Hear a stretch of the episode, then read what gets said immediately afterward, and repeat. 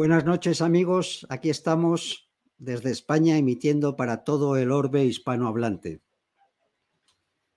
En un tiempo en el que reina la mentira, la manipulación, el engaño, donde el mal se ha enseñoreado de todos los organismos e instituciones nacionales e internacionales, donde nos rodea una sociedad que está aturdida, anestesiada, deprimida, acobardada, sin embargo, un puñado de hombres justos, veraces, valientes e inasequibles al desaliento, muestran la luz de la esperanza y son un faro que nos alumbra el camino a seguir. Hoy tenemos el privilegio y el honor de contar con uno de esos hombres, sobradamente conocido por todos los que estáis ahí escuchando este programa, que es el doblemente bendito doctor Luis Miguel Benito de Benito. ¿Cómo estás, Luis Miguel? Bienvenido y muchísimas gracias por haber aceptado esta invitación a nuestro programa. Hombre, faltaría más a vosotros, Cristóbal. Muchas gracias por invitarme aquí a, a, ser, a seguir siendo inasequible al desaliento como presentado. Ojalá sea verdad, porque en esta carrera hace falta, pues eso, de vez en cuando ponerse las pilas, porque es verdad que es cansado luchar contra ya, pero bueno, tiene su, su emoción. Sí, sí, hay que mantenerse ahí firme, ¿no? Y cuando nos viene un poco de desánimo, pues bueno, eso se supera trabajando, trabajando, ¿no? Y poniéndose al servicio, al servicio de los demás y al servicio de ideales superiores, ¿no? Yo siempre lo digo cuando doy alguna charla, ¿no? Si queréis combatir la depresión, poneros al servicio de un ideal superior, ¿no? O poneros a ayudar al prójimo porque hay otros que están seguramente mucho peor que vosotros. Bueno, doctor, vamos a empezar por el final, si te parece, y me refiero a lo que ha ocurrido más recientemente. Ayer mismo veíamos que te volvían a censurar, no sé, por centésima vez o por milésima vez en, YouTube, a raíz de ese programa y esas declaraciones eh, relativas al tema de esta Agencia Estatal de la Salud Pública, que ya solo el nombre me asusta, me recuerda a esos comités de salud pública de la Revolución Francesa que se dedicaban a guillotinar, se ve que eso es muy bueno para la salud, se acaban todos los problemas sanitarios que uno tenga. Y entonces, bueno, pues tú, tú estabas ahí contando una serie de cosas y por supuesto YouTube, que ya advierto que ahora estamos emitiendo en directo por YouTube, también a la vez por Odyssey y Twitch, pero este programa, según acabe, se retirará de YouTube porque no queremos que nos cierren el canal. Ya nos han quitado muchos programas y ya nos lo hemos aprendido. Utilizamos esto como medio de atraer a la gente, pero eh, por ahí pondremos las direcciones de Odyssey y Twitch, porque incluso no sabemos si a mitad de programa nos quieran cortar.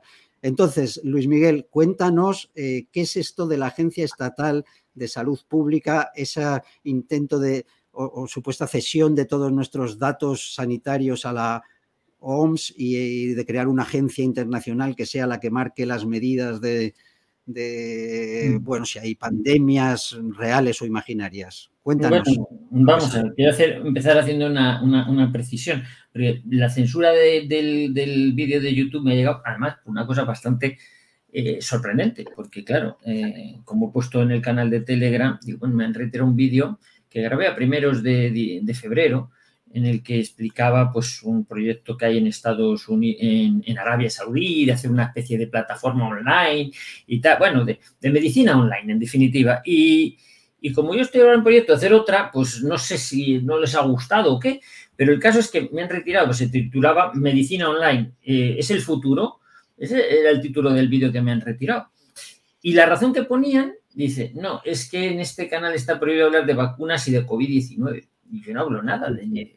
Bueno, he revisado el vídeo y pues yo no hablo nada ni de vacuna ni de COVID-19. Si quiere apelar, pues se ha apelado. Pero según está mandando la apelación, dice, no, se rechaza la apelación. no había llegado la apelación, pero ya estaba rechazada la apelación porque ya estaba decretado que el vídeo había que quitarlo. Rechazo preventivo. Sí, sí, no, ya, proteste usted lo que quiera, vamos a dejar que proteste, pero va a ser que no. Aunque mm. si no hablo de COVID ni de vacuna, es igual, lo hemos retirado pues porque, ¿por qué? Quizás para hablar sobre eso, pero hablaba un poquito de la ética, ¿no? De la ética, eh, de ética médica, que es lo que en definitiva está en juego en esto que comentas también. Esta agencia eh, que se quiere hacer estatal, de salud pública, bueno, que se quiere hacer, no, que está hecha, de hecho, parece que se dio de alta coincidiendo con que nos quitaban el buzalillo en las obligatorio en los transportes públicos. Así la gente andaba aplaudiendo una victoria y te la estaban colando por detrás, ¿no? Y en definitiva es un, un, organismo estatal pues, que se crea pues, para que determine cuándo tiene que haber mm, pandemias y cuándo no, y qué es lo que hay que hacer. Pero hay instancias de lo que diga un organismo superior, que es la ERA con H, independiente de la OMS, que son las que de alguna manera van a organizar, bueno, cuando toca la siguiente pandemia y qué es lo que tienen que hacer los diferentes países. En cada país pues tendrán la, agencia correspondiente, en este caso la Agencia Estatal de Salud Pública, que siguiendo los dictámenes de, internacionales, pues dirán qué es lo que hay que hacer. Y mm, de forma recíproca, o sea, hacia atrás, pues también la, Agencia Estatal de Salud Pública parece que quiere recabar información de los datos sensibles que tenga de salud de cada persona, de cada ciudadano, incluso a los empresarios, es decir, me tienes que dar los datos de salud de tus eh, empleados, eh, quién está vacunado, quién no, qué enfermedades tienen, si tienen muchas bajas, si no, en fin, datos sensibles que los empresarios tienen que suministrar a esta agencia para que a su vez la agencia se lo suministre a la Organización Mundial de la Salud.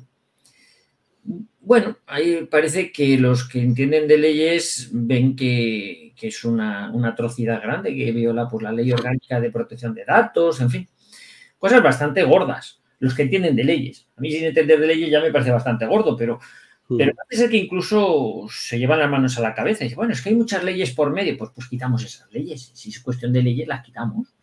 Es una especie de rodillo legislativo donde da igual lo que protestes, lo que digas, pues porque mm, como tienes todo el poder, pues puedes hacer lo que te dé la gana. Es una dictadura, en definitiva. ¿no? Mm. Y algo de esto es lo que se ha intentado o estamos intentando averiguar cuál es el alcance real, aunque van por, pensamos que van por ahí los tiros, esta falta de transparencia, ante la anestesia general de la gente, que la gente, pues yo creo que, en fin, mm, la gente me da la impresión, vive ajena al peligro, al riesgo que todo esto supone. Pero digo gente empezando por los médicos, que los médicos, como digo, mm, cuando a principios de mes les intentaba concienciar a mis colegas sobre el cambio, la modificación del Código de Deontología Médica, la sorpresa es que alguno te llega a decir, ah, pero es que tenemos un código de deontología médica, eh, pero hay algo escrito sobre eso. Ah, yo creí que era algo utópico. No, existe un código de deontología médica, unas reglas, unas están escritas de 2011. Claro, si un médico no sabe que tiene un código de deontología médica, ¿qué le va a importar que hagan modificaciones? ¿Y qué modificaciones sean? Si es que no le importa lo que haya escrito. O sea, denota apatía, desinterés. Y ante esa apatía y ese desinterés, los listillos cogen la batuta y terminan diciendo al médico qué es lo que tiene que hacer. Hmm.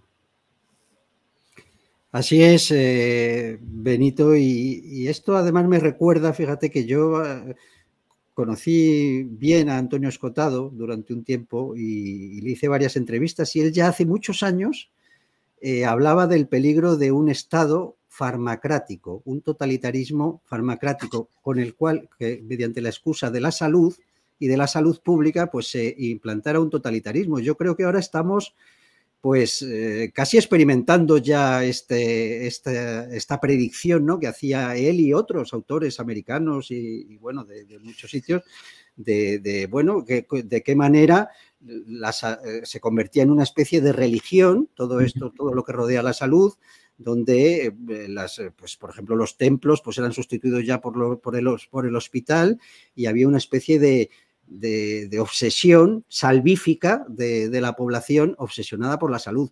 Yo siempre digo una frase, una eh, sociedad obsesionada por la salud es una sociedad enferma. No sé si estás de acuerdo.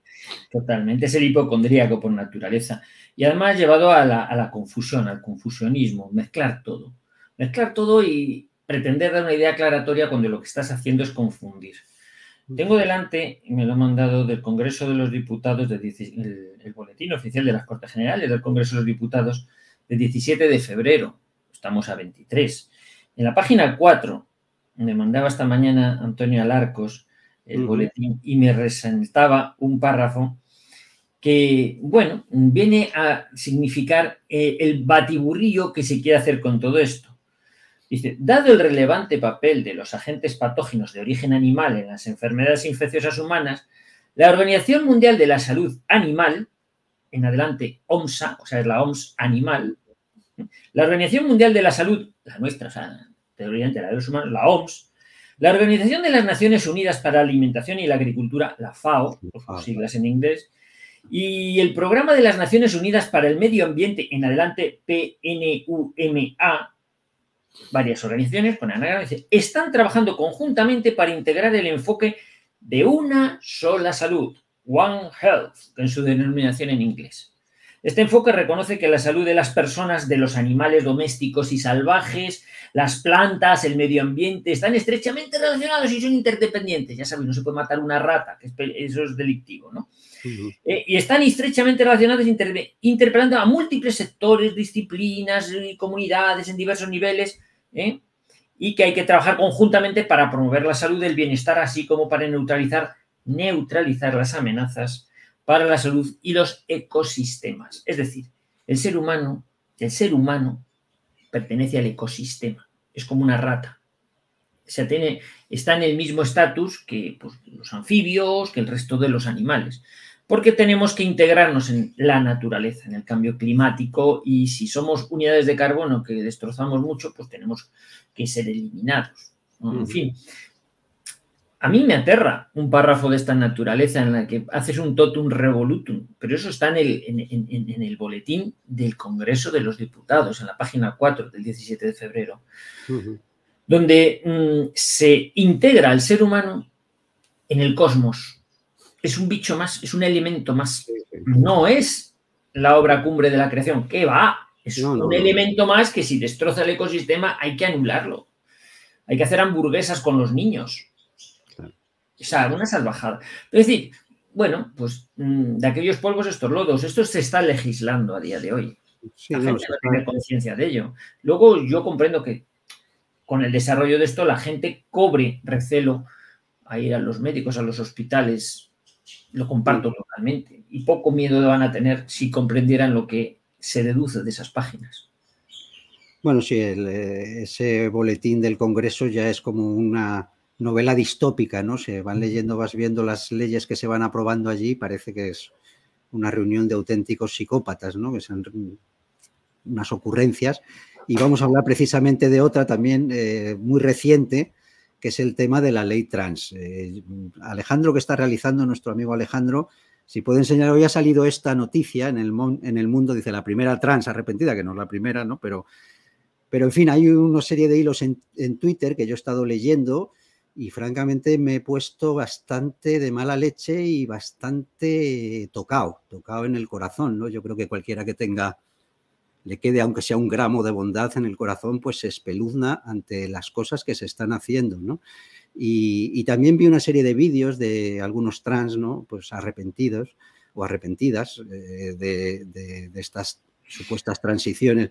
Entonces yo lo que veo es que alrededor de todo esto hay una especie de industria muy siniestra, una industria donde se coge a niños o niñas que tienen ciertos problemas psicológicos de identidad, etcétera, eh, se les convence de que su problema es que han nacido en un cuerpo equivocado, se les engaña diciendo que ya la ciencia ha avanzado tanto que puede cambiar el sexo a voluntad, lo cual es falso, y entonces ahí hay implicados pues desde organismos, de ONGs, partidos políticos, medios de comunicación, industria farmacéutica que los medica ya de por vida y es un gran negocio con hormonas, bloqueantes de pubertad, etcétera.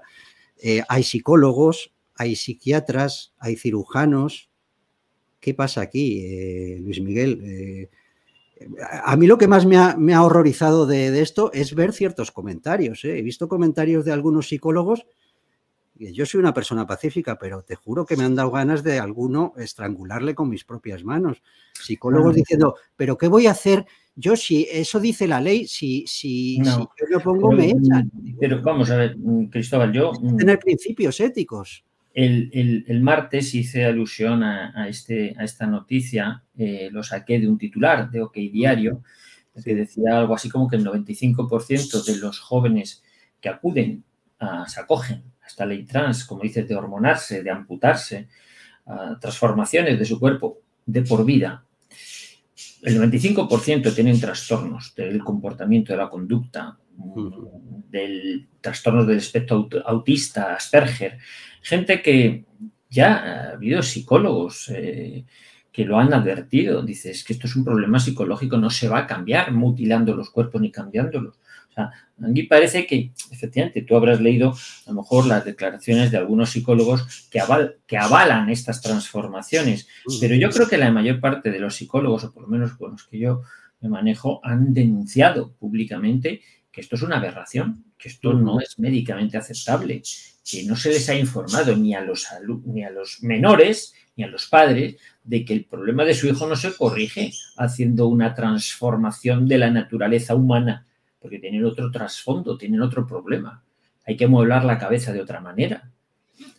Y claro, llevar a cabo un cambio tan radical como es hormonarse, como es amputarse, como es intentar transformar un cuerpo masculino en uno femenino o viceversa, esto es para toda la vida, para toda la vida y para una corta vida, porque muchos de estos chavales se van a suicidar. Hay que reconocer que es así y lo están advirtiendo, porque no encuentran la felicidad en esa transmutación, es más, agravan su patología. Y entonces, eh, lo triste es que es con niños. Eso es, eso, es, el drama, es que se está utilizando a niños como cobayas para experimentar pues, nuevas técnicas que a lo mejor algún día consiguen de verdad eh, bueno, ser eficaces, pero que ahora mismo, por lo que cuentan los propios que lo han experimentado, pues es una escabechina y es un desastre. Sí que lo es, sí que lo es, sí que lo es. Y aparte, es esa, esa falta, vamos a ver, esa falta de hablar con claridad. No sé de esto de la ley, sí, sí es sí, caramba, ya podían hablar con claridad y decir sí es sí cuando toca. ¿eh? Porque el feminismo se ha cargado a la mujer. Lo decíamos el otro día también. Es que las pruebas de atletismo ahora se ponen a competir hombres que se han puesto, que se han declarado mujer, claro, las machacan a todas. No solo en atletismo, en, en nickboxing las machacan la cabeza, en natación. No compite ya ni una. ¿Por qué? Porque ¿cómo vas a competir con un hombre que dice que es mujer? Las feministas han hecho un, una jodienda a, todo el género femenino. Pero fíjate, fíjate, Luis Miguel, que es que parece también, aparte de lo que antes hemos dicho de una sociedad obsesionada por la salud, también parece, por lo menos los, políticos, obsesionados con el sexo. O sea, todas las leyes que aprueban están relacionadas ahora, que si la ley trans, que si la ley del sí o sí, todas están relacionadas con las cuestiones sexuales y también me lleva a esa conclusión de que una sociedad obsesionada por, por el sexo es una sociedad estéril. Igual que decíamos que una claro, pero la sanidad está enferma, ¿no? Pero esto es satánico. Tú ya te cuenta que siempre la moral de la iglesia que decían, ah, retrógrado, ah, oscurantistas, eh, torquemada, la Inquisición, el sexo es pecado. Mira, el sexo siempre está ligado a la procreación, siempre. Que luego hayamos querido decir, bueno, sexo por un lado, procreación por otro, vale. Ahora ni sexo ni procreación. ¿Por qué? Porque no trata de cargarse al, género humano. O sea, el ser humano, yo lo he dicho en algún directo, el ser humano, la raza humana, si tiene alguna viabilidad, va a ser in vitro, porque las generaciones se están volviendo estériles, las estamos esterilizando. Bien por métodos químicos, bien por pinchazo, bien por lo que sea, agentes atmosféricos o por la propia convicción, por el propio adoctrinamiento. Yo me acuerdo una de las manifestaciones que iba por ahí, pues que de estas, apoyando, no sé quién lo convocaba, pero iban unas chiquitas muy majas, iban por ahí diciendo, no queremos vacuna, no queremos vacuna, nos van a dejar estériles. Yo, haciendo de abogado del diablo, me acerqué a ellas, además muy guapas, y le dije, pero bueno, ¿y esto por qué? Pero vosotras sabéis, no, nos lo han dicho, a, ver, a lo mejor no dejan estériles, no, a lo mejor eso no lo sabemos, eso el tiempo lo dirá. Dice, además, le dije, ¿tú quieres tener hijos? Dice, no, yo no, quiero tener hijos. Dice, pues tú ya eres estéril psíquicamente. A mí, ¿qué, qué más da que te esterilice o no te esterilice que una vacuna si tú psicológicamente, por, por todos los condicionantes sociales, ya has optado por no tener hijos? Pues ya eres mm. estéril. Salvo que cambies ese condicionante, lógicamente. Pero esa es la transmutación que se está llevando a cabo en la sociedad. Es la esterilidad. Y que el ser humano solo puede ser se puede reproducir in vitro.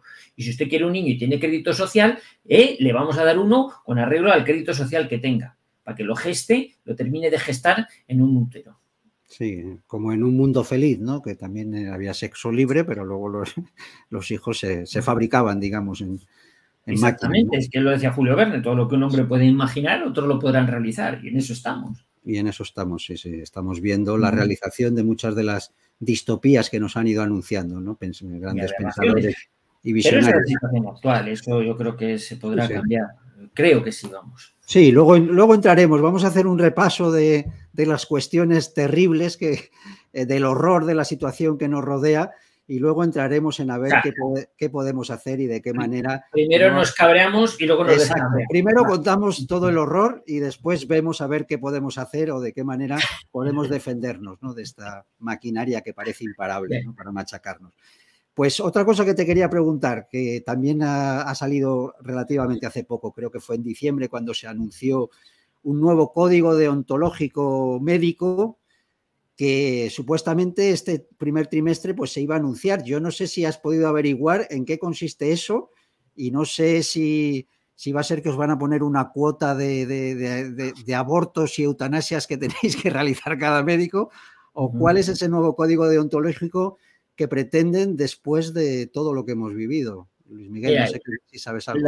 La, noticia que ponéis ahí, yo me enteré dos días antes, ahí pone de 20 de diciembre, yo, me, enteré, el 18 por una publicación, pero vamos, es la imagen de Tomás Cobo, que es el presidente. Cobo, que no tiene nada que ver conmigo, ¿eh? yo soy Cobo. No, no, no. Tomás Cobo Castro. Y este, pues, eh, bueno, es el presidente de la, del Colegio General de Consejo General de Colegios Oficiales Médicos de España, ¿no? O sea, el que de alguna manera aglutina a todos los colegios de médicos. Bueno, pues mm, es anestesiólogo, yo no sé si ejerce ya, pero bueno, está ahí eh, al frente de la representación de los colegios de médicos de España. Y anunció en esa noticia, en diciembre, pues que, eso, que va a haber un nuevo código de deontología, lo cual fue una sorpresa para mí, no tenía noticia de ello. Y entonces, claro, mm, llamé a mi colegio de médicos, ahí al Colegio de Médicos de Madrid, y dije, oye, pásame con la comisión de deontología porque me gustaría que me mandarais una copia del nuevo código de deontología médica. Porque yo creo que dice, no, no, me dijo la secretaria, no, no hay ningún no hay ningún código nuevo. Este es, el que tenemos es el de 2011. Yo no, no, si sí, ya le conozco, el de 2011, claro. Pero dicen que había un nuevo código de deontología. Dice, no, no, eso no, no es cierto. Entonces le mandé esta noticia, dije, pues mira, aquí este señor dice que sí, que hay un nuevo código de deontología. Pues se llevó una sorpresa cuando ¿cómo me está diciendo? Yo no tengo ni idea de esto. Entonces, claro, ante que ella no tenía noticia de que hubiese un nuevo código y el Tomás Cobo que decía que sí que lo había y que se, que se había aprobado que las modificaciones en octubre y que se daría a conocer en el primer trimestre de 2023, pues claro, yo le escribí una carta una carta que lleve personalmente a la cuarta planta de la OMC, que está justo enfrente de las Cortes, de los leones de las Cortes. Allí en eso la llevé, la carta, la carta en la hoja, le decía escuetamente, tengo ahí la copia, porque la pasé por registro. Oye, que me he enterado esto por la prensa, quiero primero que me verifiques si hay un nuevo código, segundo, qué modificaciones tiene, quién las ha hecho, Tercero, si se puede disponer de una copia, pues para ver si, en fin, qué es lo que dice, pues es un código que nos va a regir a los médicos, yo quiero saber qué es lo que dice, ¿no? Y, por, y, bueno, y, saber si se pueden hacer alegaciones. Espero que me contestes y tal, muy agradecido, hasta luego. Pues hasta el día de hoy no he tenido ninguna contestación. No, no, he recibido contestación ni nada. No necesitaba acuse de recibo porque me llevaba la copia. Bueno, la secretaria ponía un poquito pegas como para registrarla. Y hombre, si usted lo que tiene que hacer es que esto es una cosa interna. Digo, bueno, sí, pues si no tiene que contestar usted, lo tiene que contestar Tomás Cobo, que es a quien está dirigido, ¿no? Y ahí se quedó la cosa. Entonces, yo hice mis pesquisas por ahí y a través de Ignacio Guerrero, que es, es, es presidente de Unipromel, es un oftalmólogo sevillano, muy simpático, pues me dijo, oye chico, pues aquí en Sevilla no estás enterado, pero ahora hay un congreso de ética médica, no me digas. Sí, sí, el doctor, pues tampoco tenía noticia y tal. Y me mandó el programa, digo, anda, pues se va a hablar del nuevo código, de, ah, pues entonces me interesa ir. Pero como no había tenido contestación, pues me fui a mi colegio de médicos nuevamente, al de Madrid, y presenté una carta al, al, por registro, al, a mi presidente, a don Manuel Martín, Martínez Sellés. Y dije, Manuel, don Manuel, mire, yo he presentado esta carta en la, en la OMC, a Tomás Cobo. Y a día de hoy no tengo contestación. ¿Me podéis decir algo? Si hay algún código de deontología. Yo estoy colegiado en este colegio. Y además hay un congreso de deontología en Sevilla del 9 al 11 de febrero. ¿Me podéis decir algo? Pues en esa carta, que también la pasé por registro, también tengo copia, lógicamente, pero he obtenido la misma contestación que la de otra, la otra. O sea, ninguna. Claro, pero me fui a Sevilla, al Congreso, a ver si me enteraba allí. Pues allí había más gente de distintas comisiones de deontología, de los distintos colegios de España, que todos nos mirábamos unos a otros y a ver si alguien conocía el nuevo código. Y nadie tenía noticia del nuevo código. Pero eso sí, todo el mundo hablaba de que el código está muy bien, que hay que respetarlo, que hay que hacerlo cumplir, que hay que darlo a conocer y que en unas cuatro semanas se presentarían las Cortes para su aprobación. Y entonces dices, bueno, pero ¿qué código? ¿Qué modificaciones? ¿Quién las ha hecho? ¿Qué conflictos de intereses pueden tener quienes las han hecho? Yo a día de hoy sigo sin saberlo, porque decían, no, aunque no lo creáis, nos fuimos del Congreso, terminó el Congreso y no teníamos el texto escrito. Nadie se llevó ningún libro con el código de deontología. Dijeron que ya lo colgarían en PDF en la, en la página web de la OMC. Y bueno, pues hay varios intentos de que dicen, vamos, estamos en trámite, en paz. No sé si lo colgarán o no lo colgarán, pero claro, yo honestamente no lo puedo criticar pero porque no lo conozco. Pero claro, por el procedimiento que sigue me huele mal, ¿no? Es decir, que no hay transparencia, que si la propia comisión de deontología, que pasan por ser los más pulcros entre los pulcros, no dan transparencia, ni siquiera atisbos de educación para contestar a un colega, pues hombre, deja mucho que desear. Yo estoy un poquito quejoso, pero creo que tengo, tengo razones para ello, ¿no? Así es, o sea que a día de hoy, a 23F, que menudo día hemos elegido para, para conversar, pues todavía no sabéis nada, ¿no? Los médicos nos han informado de vuestro nuevo código deontológico. Pero fíjate que una cosa que es interesante, porque claro, mm, por ejemplo, a mí no me gusta hablar mal cuando, o sea, nombrar a otras personas que no están presentes y no pueden defenderse. Yo, imagínate que en una tercera ventana escribiese aquí Tomás Cobb o cualquiera eh, a los que estamos aludiendo. Pues, hombre, hombre, pero esto se ha presentado, lleva mucho tiempo, a todo el mundo se le ha dicho ya, se ha informado en tiempo y manera a los interesados. hombre, es cierto, es cierto que los médicos en general pasamos por ser bastante descuidados. O sea, pasamos de la vida colegial mucho. Fíjate que cuando llegan las elecciones para, el colegio de médicos, ni el 10% de los médicos va a votar. Mm, hablas con compañeros médicos que están ejerciendo les hablas de que existe un código de deontología. Ah, que existe un código de deontología, como decía. No tienen ni idea de que exista. Y si no saben ni siquiera que exista, ¿qué les va a importar que haga alguien modificaciones en algo que ni conoce? Que lo cambien, claro. Claro, entonces, claro. Y al amparo de, esa, de ese desinterés de la profesión, pues estos hacen de su capa un sallo, ponen las modificaciones que les aparece y es que la mayoría ha dicho, la mayoría de los que estaban interesados, pero lo triste, lo dramático, es que los que estábamos en Sevilla somos dentro de la profesión médica los que sí estamos muy interesados y nos vinimos también en blanco. En blanco y sin ninguna información. O sea que no es que el resto no se quiera enterar, es que ni siquiera los que se quieren enterar les informan. Eso es un poquito el drama, ¿no? Hay bastante opacidad en todo, ¿no? En general. A mí me lo parece, ¿no? Creo, vamos, estos son los datos que si alguno me dice, oye, no, que es que se ha notificado así o asado, tú es que no has mirado en la página en la que tocaba, es que estaba aquí o estaba allá. Mira, te voy a decir, y esto de Strangis, que luego intentando indagar, pues alguno me dice, pues sí, es verdad, mira, en este colegio aquí me pasaron este texto que era un borrador de unas modificaciones y que además en las primeras hojas siempre pone Información confidencial, no compartir. Información confidencial, no compartir. Yo no sé quién, entre quiénes se movía esa información de proyectos y modificaciones, porque la cosa es que no se difundiese. Entonces dices, ¿qué oscurantismo? ¿A quién han preguntado? Y por eso cuando yo, dentro de mis preguntas directas a Tomás Cobo en aquella primera carta, decía, si, si realmente existe, que parece que sí, qué modificaciones han hecho y quién o quiénes las han hecho, porque interesa saber si hay conflictos de intereses. En concreto, yo sé de por lo menos tres personas que han intervenido que sí tienen y muchos conflictos de intereses.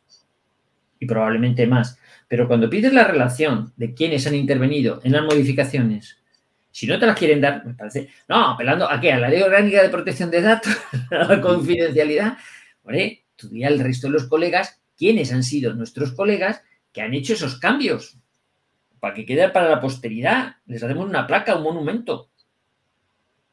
Sí, señor. En fin, ahí queda la cosa. En fin, vamos a seguir avanzando. Vamos a tratar otro tema que también ha estado últimamente eh, en boga, ¿no? que es el tema de las huelgas sanitarias. Eh, en un principio hubo huelgas en distintas comunidades, pero bueno, finalmente parece que todo se concentró en, Madrid, ¿no? Como, como, una bueno, un reproche a, Ayuso, a su gobierno, como de, lo mal que funciona la sanidad, que bueno, yo creo que en general la sanidad ha caído mucho eh, en toda España. Ya sabes que los de este canal somos muy anti este régimen y a mí me parece que el sistema autonómico pues no ha mejorado para nada ni, la salud, ni la educación, ni casi nada de lo que se ha ido eh, pasando. Entonces, ¿cuál es tu opinión sobre estas huelgas? ¿Están justificadas? ¿Cuál es la problemática que tenéis en el mundo sanitario?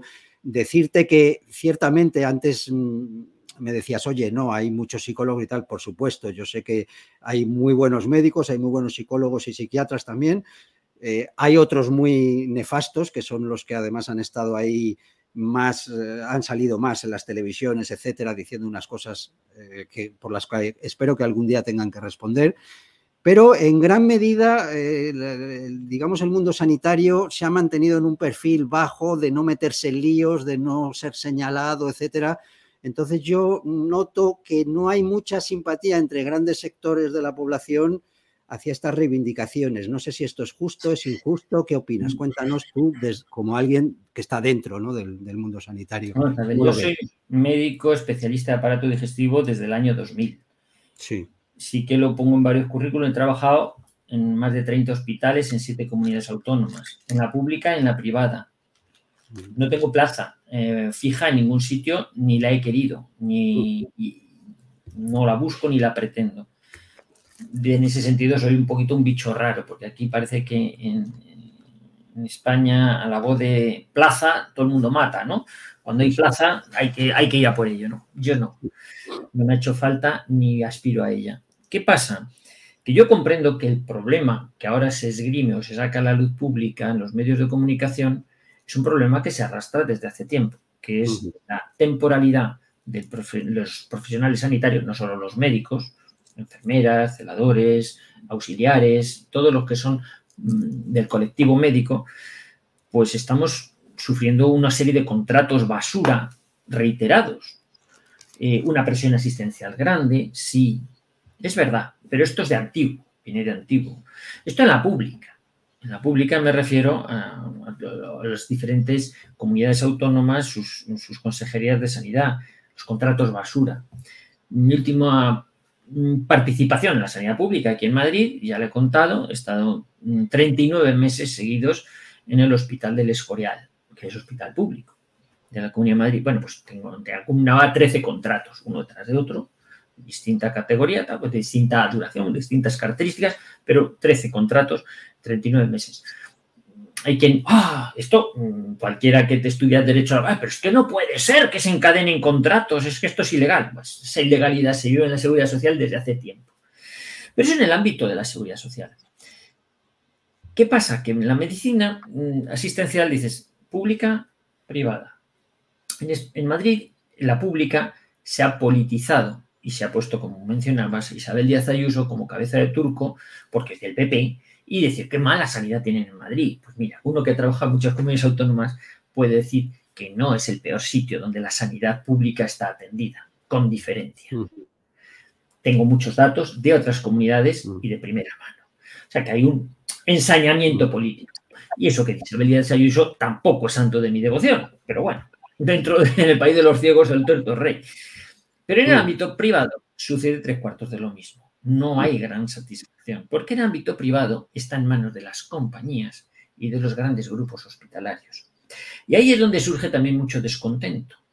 Claro, a río revuelto ganancia de pescadores. Si va mal la pública, mucha gente intenta rascarse el bolsillo para ir a la privada. La privada está en manos de grupos que precisamente esa figura a la que ha aludido anteriormente Ignacio Guerrero al frente de Unipromel, pues hace reivindicación de unas mejores condiciones eh, de remuneración, porque son ridículas. A cualquiera que le digan que a un médico especialista le pagan 10 euros por ver a un paciente, pues 10 euros brutos, o sea, mm, de media. O sea, que y te das cuenta y dices, pues eso no es dinero. Vale, pues esto viene de antiguo, viene de antiguo. ¿Qué sucede? que si te das cuenta, tanto en la pública como en la privada, las reivindicaciones que hacen los médicos son de índole laboral y económico. Apela. Lógicamente, la población dice, jolín, los médicos solo salen a protestar, ¿eh? No protestan por la mala atención, que sí, a veces la esgrimen, ponen las cartas blancas, es que lo que reivindicamos es que queremos una sanidad de calidad para ti, únete a nuestra protesta. Cuando en realidad, seamos honestos, está buscando que haya más OPEs, más, más ofertas públicas, que más contratación fija, contratos mejor, que, hagan, que se contrate gente para refuerzo, que se amplíen las plantillas. Eso es lo que se está reivindicando. Honestamente, debo decir, y a algún compañero mío le puede doler, que en la inmensa mayoría de los casos la gente que sale a protestar no tiene gran interés por lo que le pasa al paciente. Sé que esto va a levantar ampollas, pero es verdad. Con esto, evidentemente, volvemos con lo que tú decías de los psicólogos. No voy a meter a todos en el mismo saco. Hay muy buenos profesionales, muy involucrados con la salud del paciente, tanto en la pública como en la privada, y los conozco. Pero cuando alguno que se rasga las vestiduras, porque en la pública hacemos y nos está degradando. No, perdona. A lo mejor tú tienes un cierto prurito por tu profesión y tú eres un buen funcionario y quieres cumplir con tu tarea. Pero dime, a tu alrededor, ¿cuántos funcionarios hacen lo mismo? Y se callan. ¿Por qué? Porque saben lo que hay dentro. Hmm. Puede dar, lógicamente, con un profesional que está en la función pública de cualquier comunidad autónoma, ¿eh? un funcionario, ¿eh? sin ánimo peyorativo, así a lo Forges, ¿no? ¿Eh? Que es muy cumplidor de su tarea y que realmente está involucrado en querer sacar adelante el sistema público y atender honestamente a sus pacientes. Por supuesto que sí pero cada vez son menos. ¿Por qué? Porque el sistema tiende a la funcionarialización en el sentido de desgana, de apatía. Y si me van a pagar lo mismo a final de mes, haga lo que haga, tiendo a hacer lo mínimo. ¿Por qué? Porque me contagio de la mediocridad de mis compañeros. Es el país de los Lazarillo Tormes. Si tú coges de dos en dos, yo cojo de tres en tres. O sea, a ver quién engaña más. Pero no hay ningún acicate, ningún estímulo para realmente ser honesto y trabajar porque el ambiente no invita a ello. Claro.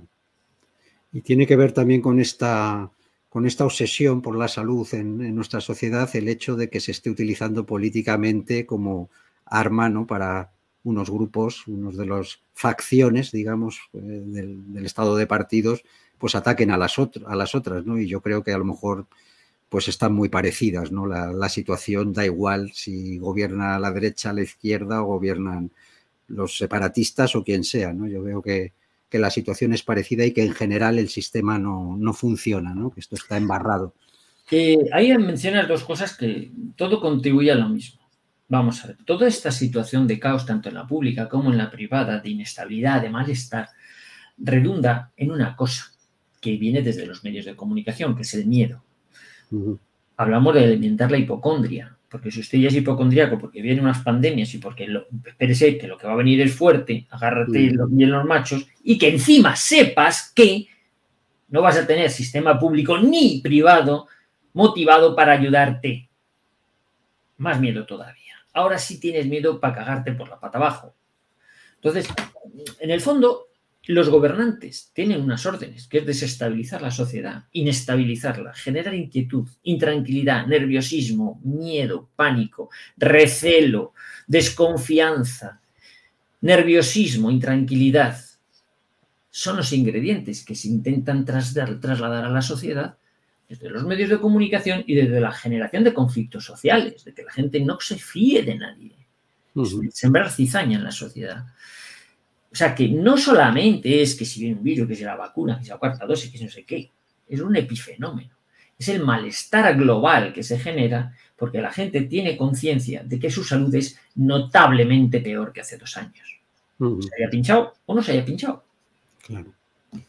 Vamos a entrar ahora, ahora en ese tema. Vamos a empezar con una gráfica que, me ha llegado, a ver si Alejandro nos la puede poner con el sí creo que ya la tiene por ahí, el exceso de mortalidad en toda Europa. Entonces ahí están coloreados los países según los datos que han aportado Bueno, España aparece entre un 5 y 10 según el color, o 10 y 15, pero ya sabemos que con la opacidad que hay aquí, yo todavía aquí no sabemos prácticamente ni quién ha muerto de por, el COVID y quién no, y quién ha pasado. O sea, yo creo que los datos no son fiables, otros países quizás son más fiables en sus estadísticas. Ahí vemos que Alemania anda rondando el 40% de excesos de mortalidad. Esto es en diciembre del 22. Islandia también la vemos, los países nórdicos, etcétera.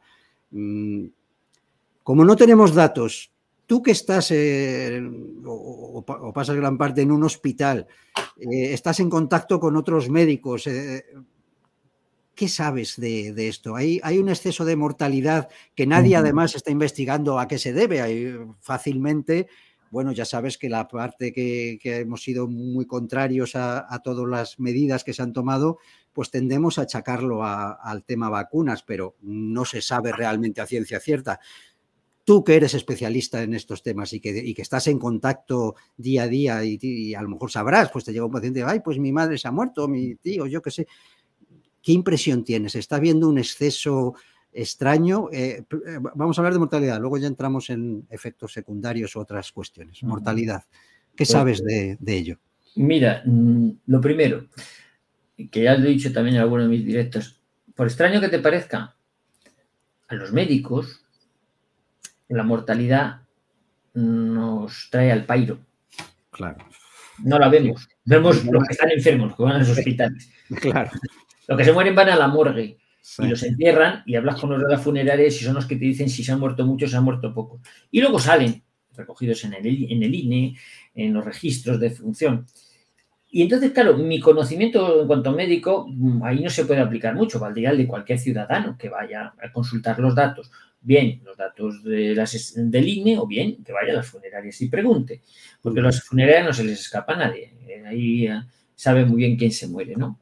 Y no se mueren dos veces. Lo que yo tengo recogido al respecto, porque esa gráfica que muestras ahí, donde España queda un poquito paliducho, y pues parece que no hay mucho exceso de mortalidad. Son datos preliminares que me llegan más de estadísticos que de médicos y sanitarios, de que hay, se está embolsando muertos. Es decir, esto se hizo, esto se hizo también durante la pandemia, en, eh, bueno, durante el año 2020. Se guardaban muertos para ponerlos en olas, ¿no? O sea, se notificaban más tarde y no se decían en esa semana los que había habido, si había habido menos, guardabas unos cuantos que no notificabas y luego los notificabas de golpe para ¡ah! hacer una ola de, ah, fíjate los que se han muerto en esta semana, cuando llevábamos tres semanas sin morirse nadie. No, lo que pasa es que los de las tres semanas no los habíamos notificado, los notificábamos de golpe. En ese, en ese gráfico, yo no sé de dónde estarán sacadas las estadísticas, yo no soy muy partidario de, querer ser el primero en notificar las cosas. Es seguir la observación. Y sí que hay un exceso de mortalidad registrado y comprobado mes a mes por Momo y por el Euromomo desde mediados del año pasado, del año anterior, desde el 21 en concreto, desde septiembre del 21 de octubre ya empieza a haber un exceso de mortalidad todos los meses.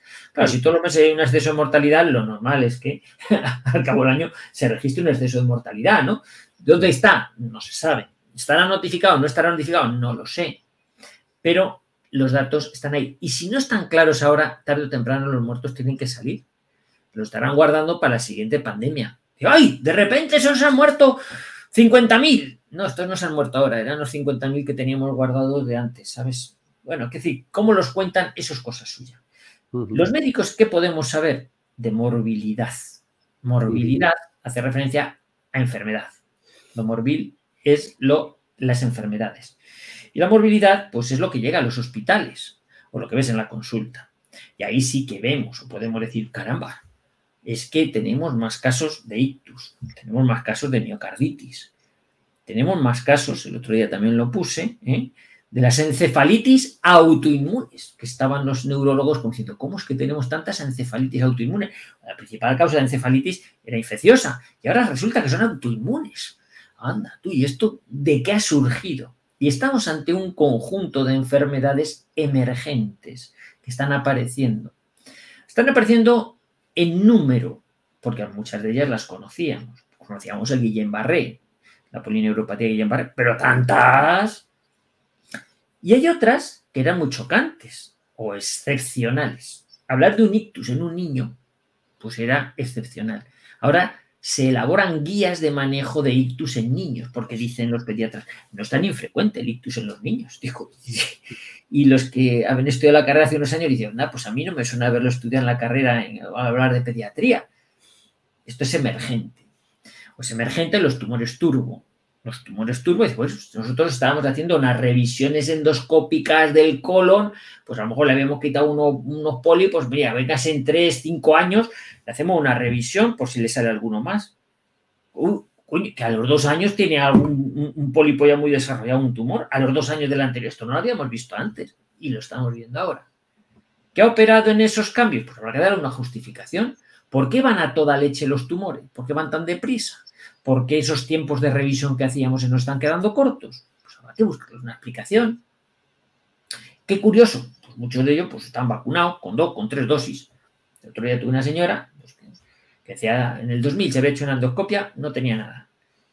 En el 2000, después de tres dosis, resulta que en una endoscopia baja, una colonoscopia, con, con, 80 años, con 80 años. Normalmente a los 80 años ya la biología de los tumores ya está, pues va bueno, está obstruida por un tumor de colon. ¿Cómo es posible? Vamos, en dos años y con tres dosis. Y le ha parecido. ¿Y esto a qué se puede deber? Pero, o sea, este caso no lo tienes tú solo, hablas con otros colegas y también los tienen, o sea, no es un caso aislado.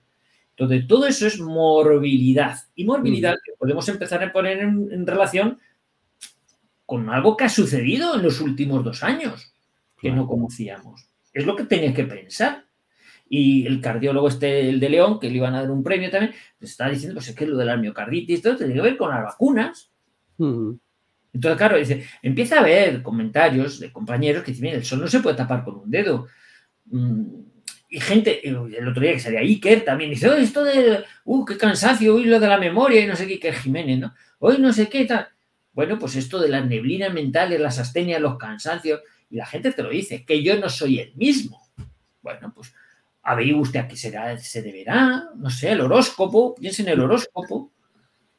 Bueno, se, ensayan muchos intentos de explicación, ¿no? Desde el cambio climático, eh, hay un montón de cosas ahora que echarse la siesta produce infartos o yo no sé, yo, yo oigo unas Pisar caca de los perros, pisar caca de los perros es muy peligroso, en fin, dormir mucha siesta como dices, en fin, ya todo, y los gimnasios, por supuesto. Mucha gente que hacía deporte ha bajado el ritmo, no vaya a ser que me dé una rechucho, una repentinitis o un COVID persistente. Ahí se hemos mezclado unas terminologías ahora para ocultar lo evidente, que hemos estado poniendo cosas que no sabemos qué eran y sobre todo que no hacían falta ponerlas. Que eso es lo más dramático. Ahora está por ahí circulando el, el, editorial este de César Vidal, pues, pues parece que de chico, se han puesto variedad de mierdas, pero no sabemos qué mierda han puesto cada uno. Caca de vaca le llama. Lo, escuché, lo escuché ayer y analizar, hablaba de que se habían analizado 100 viales, ¿no? Y había unas diferencias entre unos y otros sorprendentes, ¿no? Desde algunos que parecían simplemente suero a otros que estaban llenos de porquerías. Mm, interesante. Eso puede ser en Estados Unidos que la venta de viales es libre en farmacias. Claro, cuando si tienes un vial que es de venta libre, un producto, tú puedes comprar, de 50, aunque tú vas a otra farmacia de otro tal, o sea, y luego vas y los analizas y a ver qué hay aquí, o bueno, los analizas, o los llevas a un laboratorio que sea de tu confianza, analizar, o a otro, o a, 10, o a 15, o a 20 laboratorios. ¿Qué tiene esto? Ah, tío, esto es agua destilada. Ah, ah, pues ah, qué barbaridad. Pues no sabía yo esto. Y lo que te dicen es, el que hemos dicho también, dice, cuando la gente dice, bueno, y el que se ha pinchado es que, mire, mire, mire, yo no sé qué le han pinchado a cada uno. Ni lo sé yo, ni lo sabe nadie. Le han puesto lo que le haya caído. No sé si era un vial mm, placebo o era un vial de verdad y estaba desnaturalizado, porque las neveras a 80 ya no hacían menos 80, ya no hacían falta que fueran a menos 80. Te podían pinchar mientras ibas en el coche, baje usted la ventanilla, ¿eh? como hemos visto alguna foto de alguno pinchándose la vacuna en el coche mientras conducía. Solo le faltaba la lata de cerveza en la otra mano, ¿no? O sea, aberraciones ya solamente en la fotografía, para decir, pero qué mal se está haciendo esto, ¿no? Bueno, pues esto no ha sido denunciado por ningún colegio de médicos. Que yo sepa, vamos, a lo mejor sí, pero yo, no tengo conocimiento. Entonces, ahora estamos asistiendo a un problema clínico de primera magnitud. Un problema clínico del cual no tienen ninguna responsabilidad los periodistas, ni los biólogos, ni los catedráticos de inmunología que no ven pacientes y que decían vacunar, vacunar y vacunar. Ahora tenemos problemas y problemas y problemas. A ese propósito, perdona, hay una pregunta aquí que, nos hacen de, que te hacen a ti, de en qué proporción se da ese, ese exceso de morbilidad en su práctica clínica. Porque efectivamente, como por los datos hay tal opacidad que no podemos saberlo, solamente podemos preguntaros a los que estáis ahí eh, atendiendo día a día, pues vosotros, ¿en qué porcentaje habéis observado que hay estas eh, nuevas eh, enfermedades en, no habituales, digamos, eh, un exceso de pericarditis en niños, un exceso de, se habla de cáncer, se habla de los trombos, se habla de los ictus, etcétera.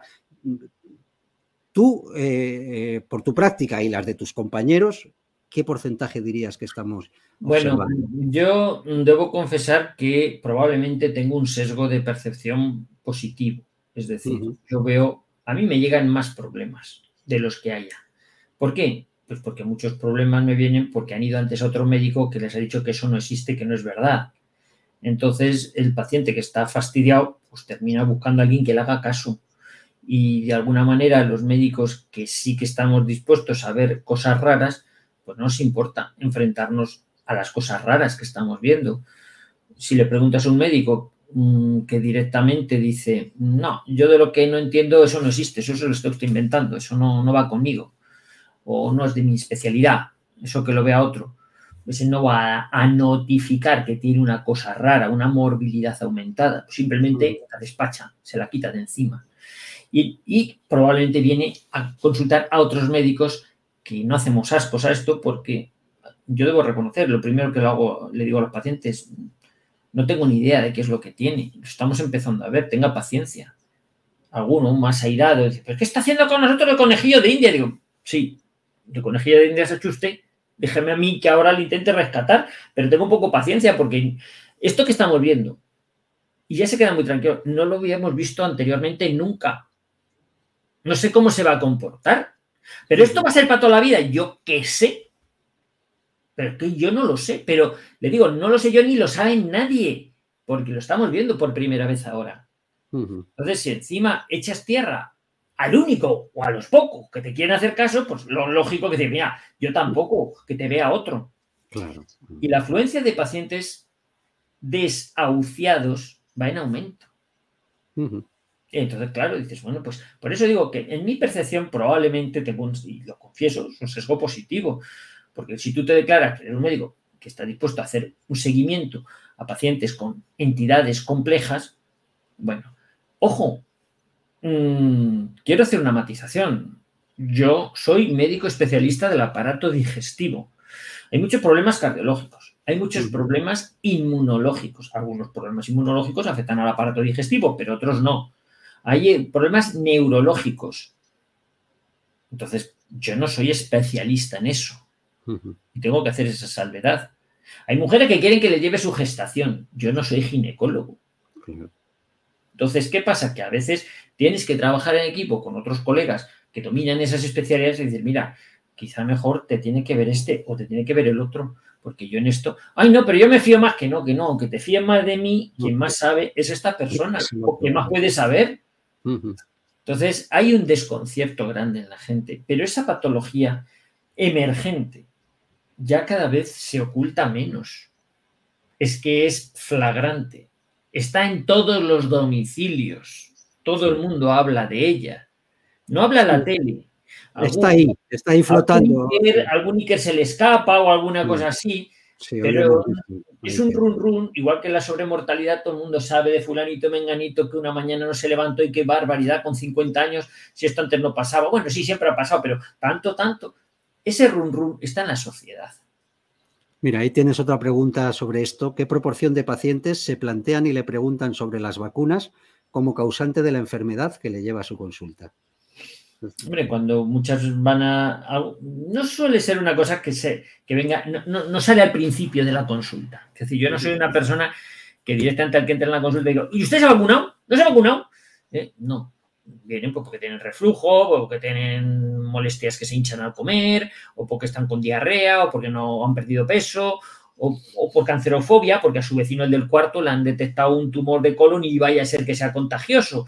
Y entonces viene con mucho miedo, ¿no? Bueno, pues voy historiando, le haces una historia, le haces exploración física, le miras, preguntas si tiene analíticas, si no sé qué, antecedentes familiares, personales, tal. Se lo vas consultando. ¿Qué pasa? Que dentro de las preguntas le dices, ¿y usted se ha vacunado? Ah, por cierto, ya que lo dice tal, no sé qué, pues sí, ¿por qué tal? No sé qué, todo esto empezó a raíz de no sé qué, no sé cuánto. Mm, pero antes no lo tenía. No, o sí, pero no tan marcado como ahora. Yo antes tenía dolor de cabeza, pero es que ahora son constantes y no sé qué. Y son ellos los que de alguna manera vienen a confesarse. Si vienen a confesarse, yo me pongo en el hacer contrapeso al otro lado. Hombre, a lo mejor no tiene que ver con eso, hombre, no, necesariamente, porque es así. Entonces, ¿qué pasa? Que cuando va analizando, y mira, doctor, usted lo que quiera, pero es que yo he hablado con Menganito y estamos igual todos y fue tal a partir de no sé qué. No sé, yo no tengo clara convicción de que eso sea así. No lo he podido demostrar, no lo he podido comprobar, pero voy haciendo acopio de casos y oye, cuando el río suena, agua lleva, agua será, ¿no? Y, es eso. Y los, pacientes mm, vienen preocupados y muchos, muchos, muchos vienen asintomáticos, pero asustadísimos, que en el fondo son víctimas de ese miedo que te he dicho de mediático. Los medios de comunicación te van metiendo miedo, te van diciendo que además no vas a tener pacientes, no vas a tener médicos, ni gente en la que fiarte, ni cama de UCI cuando te dé un COVID, ni no sé qué, todas esas tonterías que se han ido diciendo y que encima viene la guerra de Putin o el cambio climático, no sé qué. La cosa es, y vienen asustados. Es que mire, yo me he pinchado, estoy muy bien, estoy fenomenal, y, pero, pero vengo con miedo, porque es que yo querría hacerme un chequeo. Y bueno, pues un seguimiento. Y bueno, a lo mejor le tocó usted el placebo, a lo mejor le tocó el agua destilada, yo qué sé, no se ponga nervioso. Pero ¿qué me va a pasar en el futuro? Que no lo sé, ¿cómo lo voy a tranquilizar yo, yo que en el futuro? Pues bueno, ni que tuviera yo la bolita de cristal aquí de Rappel para decirle a usted el futuro. Entonces, viene gente con ansiedad, con nerviosismo, con intranquilidad, con mucha preocupación. Y algunos, los que tienen sintomatología, con sensación de abandono, de que me han dejado de lado. Eso sí que duele mucho. Y, se quejan mucho de ello. Sí, sí, sí, yo lo veo en mucha gente que, bueno, que ha tenido problemas, eh, supuestamente a raíz de vacunarse, y que se sienten pues completamente abandonados, pero no solo por, por, la medicina, sino también por incluso por familiares y tal, que no quieren Mm, bueno, pues llegar a sospechar ¿no? que pudiera haber sido esto la causa de, esa enfermedad. dice, no, será por otra cosa, será una casualidad. Pero mira, hay un colectivo dentro de todos estos abandonados que es todavía más sangrante. Y voy a romper una lanza por ellos, son los miembros de los cuerpos y fuerzas de seguridad del Estado, que algunos han tenido que irse a la baja o definitiva a la jubilación con menos de 50 años por problemas derivados de los pinchazos que no se los han reconocido derivados de ellos.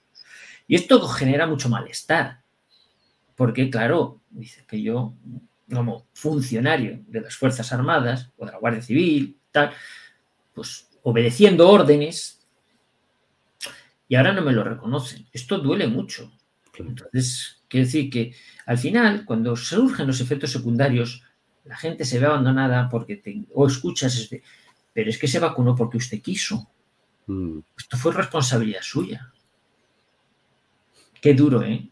Es duro, sí, porque desde luego hubo bastante presión. Fíjate, yo tenía un, compañero de, trabajo, ¿no? Que me decía que, no, bueno, sí, yo ya lo sé, tal, pero me voy a vacunar porque voy a, si no voy a tener problemas en el trabajo. entonces se vacunó sin querer, pensando que si no, a lo mejor le iban a despedir. Bueno, le despidieron a los dos meses. No. O sea, que, fíjate de lo que le sirvió, ¿no? Siempre se arrepintió. Y, sí, bueno, el, el tuit ese que hay por ahí la camiseta, ¿no? Se, se, vacunó para viajar y viajó muy lejos, ¿no? Se, murió, ¿no? Se fue al otro mundo.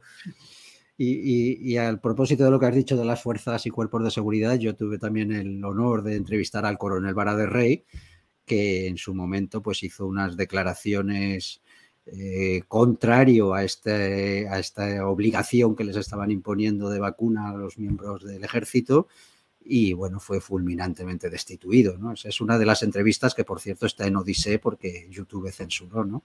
O sea que efectivamente eh, la gente que ha dado la cara o que se ha querido oponer a esto, pues se ve. Entonces, claro, el siguiente que iba a decir dice, bueno, pues yo me callo y me vacuno, porque si no, pues a ver cómo alimento a mi familia, ¿no? Y luego dicen que, es, que ha sido tú voluntariamente. es tremendo, ¿no? Lo que, lo que está pasando con, este asunto. Pues eh, has hablado de esto de, esa ansiedad ¿no? que hay en, la, en mucha gente y ese miedo y desde luego también han salido datos preocupantes. Yo mm, siempre digo que la sociedad española está hecha puré eh, y que esto viene de lejos, además.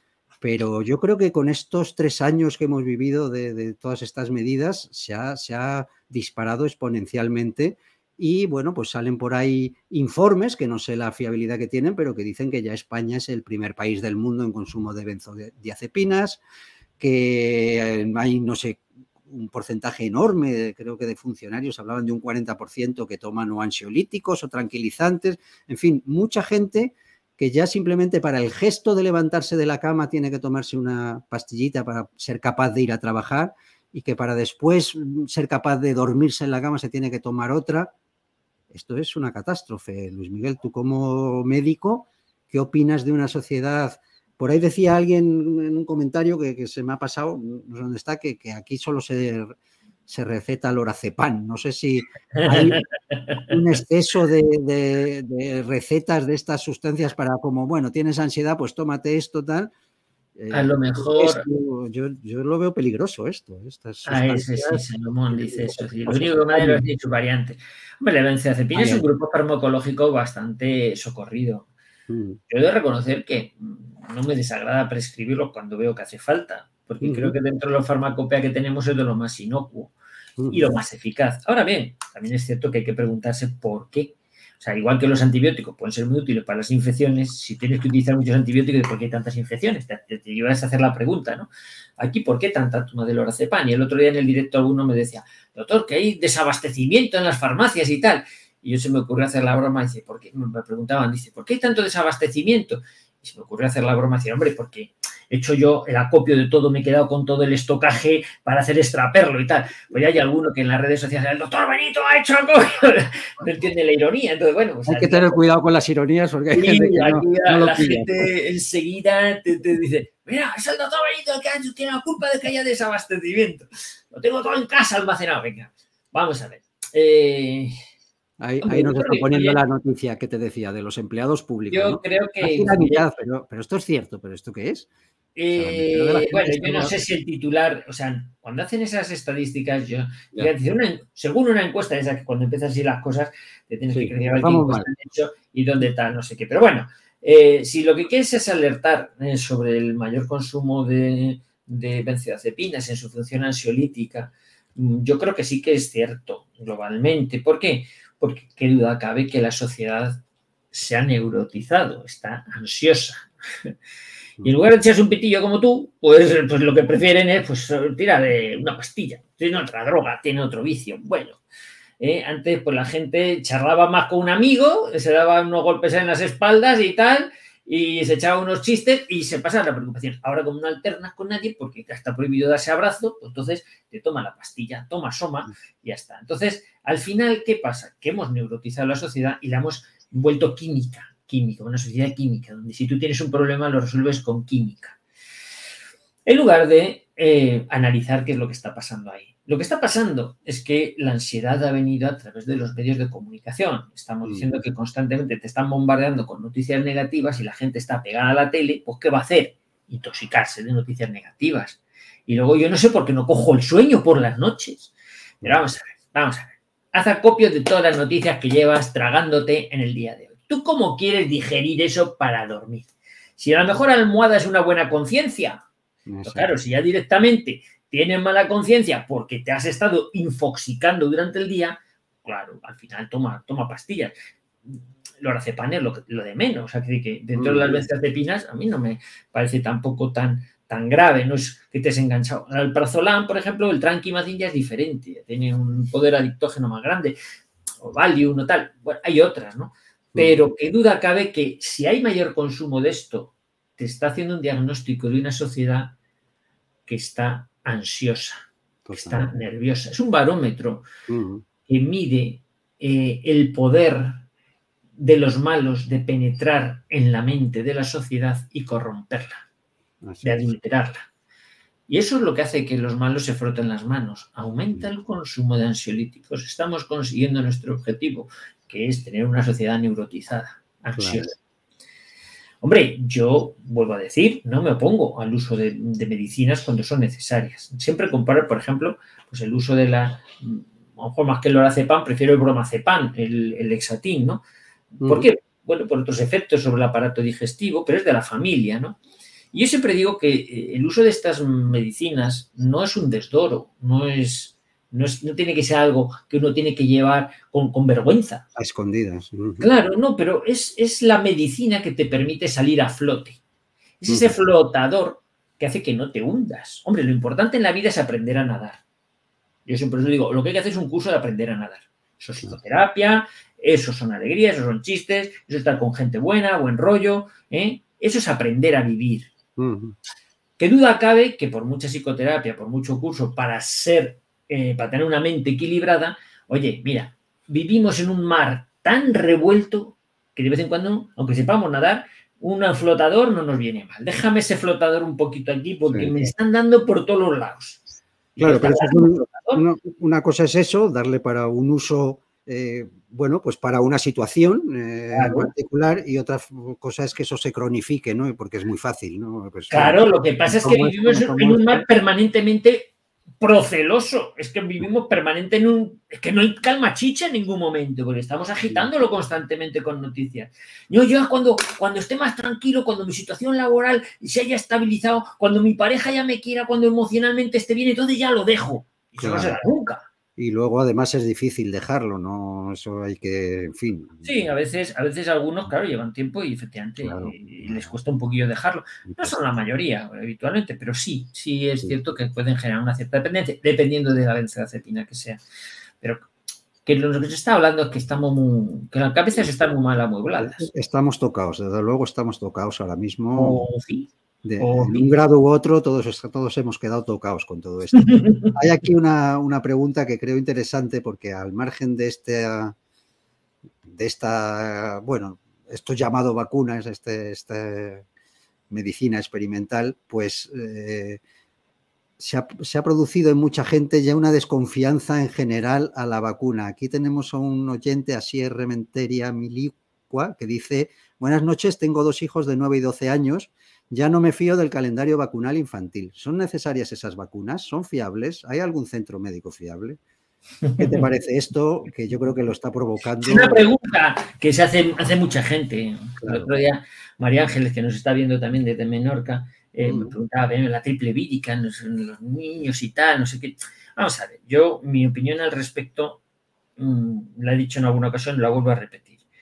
Yo soy un médico que ha estudiado la medicina que nos han enseñado las universidades y siempre he creído en la medicina preventiva y en las vacunas del calendario vacunal que nos pusieron cuando éramos pequeños.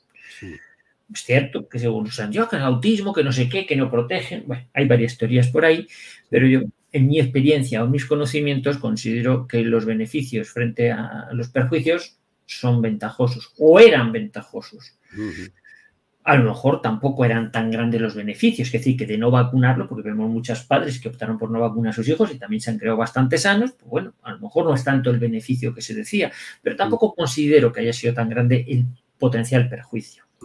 Ahora bien, ese calendario vacunal que conocíamos, qué duda cabe, y yo lo confieso, que con lo que llevamos vivido estos dos últimos años, a mí me ha causado un cierto recelo. ¿Por qué? Porque se ha prostituido el concepto vacuna. Entonces, lo que era bueno de suyo, o lo que considerabas, o lo que tenías en mente como algo bueno, útil, que lo estabas poniendo con una medida preventiva, bondadosa, cariñosa, eh, pensando en el bien del paciente al que eso lo suministrabas, con lo que llevamos vivido, yo confieso que he cambiado esa visión, esa visión completamente a lo mejor excesivamente completamente, pero me he puesto en un lado muy preventivo. Muy preventivo quiere decir, si ahora me quieres demostrar que lo que le vas a poner a mi hijo realmente le va a prevenir, me tienes que enseñar qué es. ¿Es que no te fías? No, no me fío. Pediatra, pero es que no, es que no me fío. Joder, deberías fiarte. Dame elementos para que me fíe. Muéstrame qué le quieres poner. ¿Son las que me pusieron a mí cuando yo era pequeño o no? Pues digo yo que serán las mismas. ¿Cómo que digo yo que serán las mismas? Es que tú no sabes lo que ha pasado. ¿Tú no crees que yo tengo elementos de juicio más que suficientes para recelar de vuestra actuación? Así en conjunto, refiriéndose a todos los que trabajan en el centro de salud. Hay gente para, para todos los gustos, ¿no? Pero, oye, si tú quieres que yo me siga fiando de ti y que quieres que esas cosas que yo quiero tanto, que son mis hijos, se les ponga una, una, medicina para inmunizarles o para ayudarles o protegerles frente a determinadas infecciones, dime, ¿qué le vas a poner y yo quiero verlo. Y quiero hacer una foto y quiero eh, foto al prospecto. Es más, voy a poner mi firma con un rotulador Edin 3000 en la vacuna y, me la voy a llevar a casa y se la voy a enseñar a mis amigos o a mis conocidos o a gente de mi confianza para que me diga, ¿esta vacuna se la puedo poner a mi niño o no? Y luego quiero que le pongan esa. Coño, pero está ese grado de, pues yo que, que te diga, yo sí lo haría. Tengo niños pequeños. ¿Por qué? Pues porque por cierto, es que aquí hemos generado un grado de desconfianza o no se ha de generar. Si quieres recuperar la confianza, ofrece transparencia, ofrece todos los datos. Pero doctor, cuando nosotros éramos niños, el, calendario vacunal infantil, no lo sé exactamente, pero habría tres o cuatro vacunas. Después yo he tenido hijos que ya tienen veintitantos y, tenía siete u ocho vacunas. Ahora la cifra cada vez es, más grande, ¿no? Según nace un niño, nada más nacer le ponen tres o cuatro vacunas y yo creo que el calendario, no sé qué, no, sé en qué cifra estamos, vamos, en Estados Unidos creo que están en 60 o, no sé cuántas, y aquí 40, eh, digo, pero es necesario todo eso. Quiero decir, un niño no es eh, naturalmente un humano sano. Sí, ¿Hay que medicalizar la vida desde la cuna hasta la tumba? No, vamos a ver, yo siempre he dicho como médico que lo que hay que evaluar a la hora de administrar cualquier medicamento a cualquier persona es beneficios frente a riesgos. Existen muchas vacunas. La cuestión es saber un poquito de estadística y saber qué significa el riesgo relativo. Eh, muy claro, mm, existe la vacuna de la fiebre amarilla. ¿Por qué no entra en el calendario vacunal? Pues porque aquí no hay fiebre amarilla. Pero si te vas a un país donde hay fiebre amarilla, conviene que te la pongas. Se ha demostrado que protege. Y aún así puede tener algún efecto secundario, pero lógicamente es mucho más grave si te coges una fiebre amarilla en un país endémico y no tienes defensas. Y sí que protege. No al 100%, pero sí protege. ¿Por qué no se pone en el calendario vacunal? Pues porque no hay mucha utilidad. ¿Qué hay en los calendarios vacunales ahora? Primero, hay muchos. Hay uno por comunidad autónoma. Es una veleidad, es un mercadeo impresionante. Desde que se transfirieron las competencias de sanidad a las comunidades autónomas, tenemos un galimatías impresionante. Y sobre un calendario vacunal que era único nacional, cada comunidad autónoma ha particularizado el suyo al gusto de cómo el visitador médico ha untado al consejero de sanidad correspondiente. Y aquí ponemos la pentavalente del neumococo, pero nosotros tenemos la heptavalente que va a ser mucho más. que ¿Dónde, dónde va a parar? En la, en la comunidad ahí al lado no saben.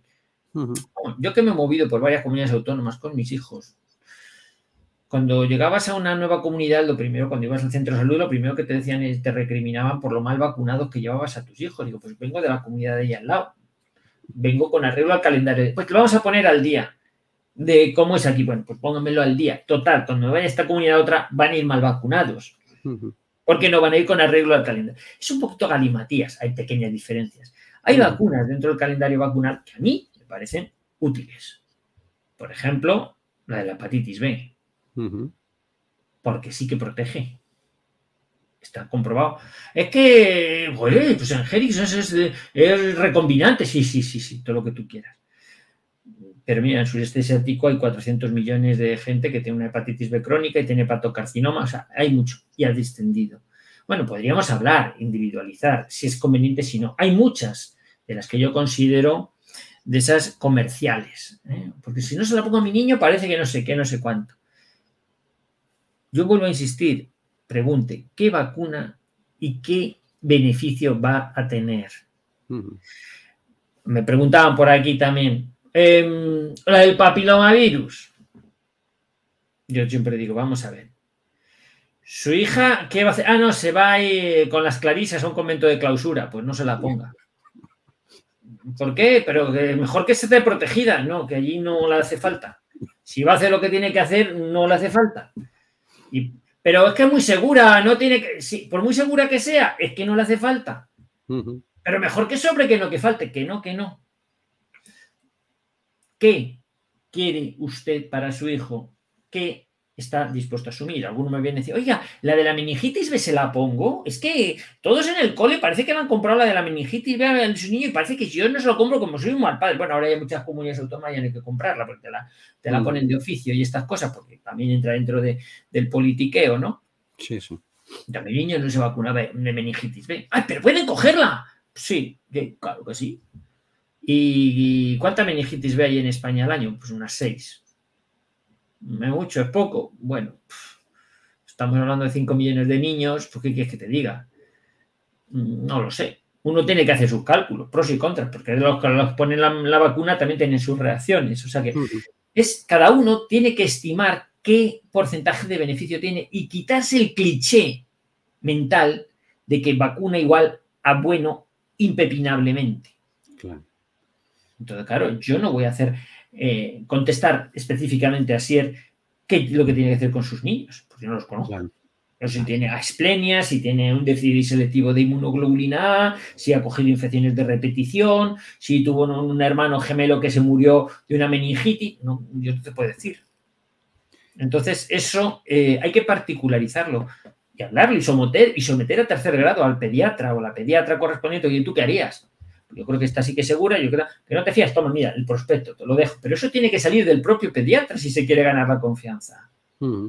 Es, lo que yo creo, vamos. Ahí nos salía el calendario que nos ha puesto Alejandro, que no sé de qué comunidad sería, y ahí abajo veo la de la gripe. Está yo no soy médico, pero yo no recomendaría poner la vacuna de la gripe a los niños. Bueno, esta como ves, esta como ves, tiene, son las recomendaciones del año 2023, está recentita y está hecho del Consejo Interterritorial. Que como sabéis, el Consejo Interterritorial es ese órgano que está creado para reunir a todos los consejeros de sanidad de las distintas comunidades autónomas, que, su comité asesor pues es el que es, es ninguno, y, y simplemente van a poner el caso. Entonces, bueno, en general, esto si lo digo, a lo mejor algunos se ofende, pero por ahí van los tiros, porque habría que preguntar qué comité asesor les ha asesorado.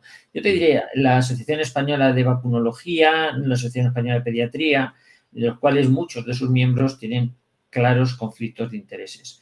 La gripe no es una enfermedad eh, peligrosa en niños. Han salido pediatras diciendo que sí, que es muy peligroso y que puede ser mortal, como todo, pros y contras. Pero dada las circunstancias, vuelvo a decir, de lo último que nos ha acontecido, yo tendería a ser muy restrictivo a la hora de sugerir vacunas capricho. Lo digo muy claro, vacunas capricho. Eh, siempre, insisto, hay que ponderar los pros y los contras. Con algún niño, por una determinada circunstancia, pues conviene. Pero por sistema, como bien decís, a un niño sano, yo, yo no me la juego. Cada padre con sus niños tomará la determinación que quiera, pero lo importante en los padres es que tomen, que se informen y que decidan libremente. Pero no por imposición. Libremente que decidan después de informarse bien. Mira, hay aquí una pregunta interesante de Rosa Azul. ¿Ve el doctor el desarrollo de dos tipos de medicina para el futuro próximo? Una protocolaria de la OMS y seas capaces de hacer seres humanos. Sé porque sigo tus, programas que tú estás con otra gente montando un, nuevo sistema, ¿no? digamos, de, atención sanitaria. ¿no? Eh, a raíz de esta pregunta que, nos, que te hace Rosa Azul, mm, ¿cómo lo ves mm. esto? ¿Tú crees que va a surgir otra forma pues médica menos oficial, digamos, donde pacientes y médicos estén relacionados pues a lo mejor como era antes, ¿no? Con eso cuando existía más el médico de familia y era un trato mucho más personal, ¿no? Lo había en todos los pueblos, ¿no? Ahora, ahora no, ahora ya te derivan a hospitales o tal. ¿Cómo lo ves esto? Esto que preguntamos. Mm, aquí hay una cosa que sí que es llamativa. Desde luego es nociva, desde mi punto de vista, eh, la intención de la OMS de protocolo, protocolizar todo, de tal, eh, que en definitiva la OMS, no lo olvidemos, es un organismo que lo pagan las multinacionales farmacéuticas y no hay médicos por medio, hay intereses comerciales. La Organización Mundial de la Salud no se preocupa por tu salud, se preocupa, por la economía de los que la financian, básicamente. Entonces, al hilo de ese recelo que desde la OMS se ha creado por parte de la población, que dice, coño, es que la OMS es la medicina ortodoxa pervertida. Y el riesgo no es menor si pensamos, bueno, pues entonces hagamos una medicina popular, vamos a hacer una medicina entre todos. Lo que surja del pueblo. Eh, y ahí yo también me pongo muy beligerante.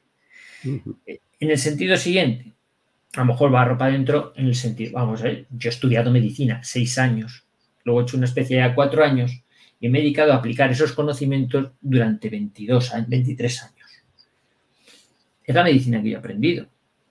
Al hilo de toda esta crisis, pues sí, ha surgido mucha gente que con muy buenas intenciones, pues aplica sus conocimientos de curandero, de ingeniero, de, frutero, de herboristería, de, energías, de, de mántica, de adivinación, de lo que sea, de psicoterapia, de... Bueno, te hablan de, mil cosas, de poderes de curación.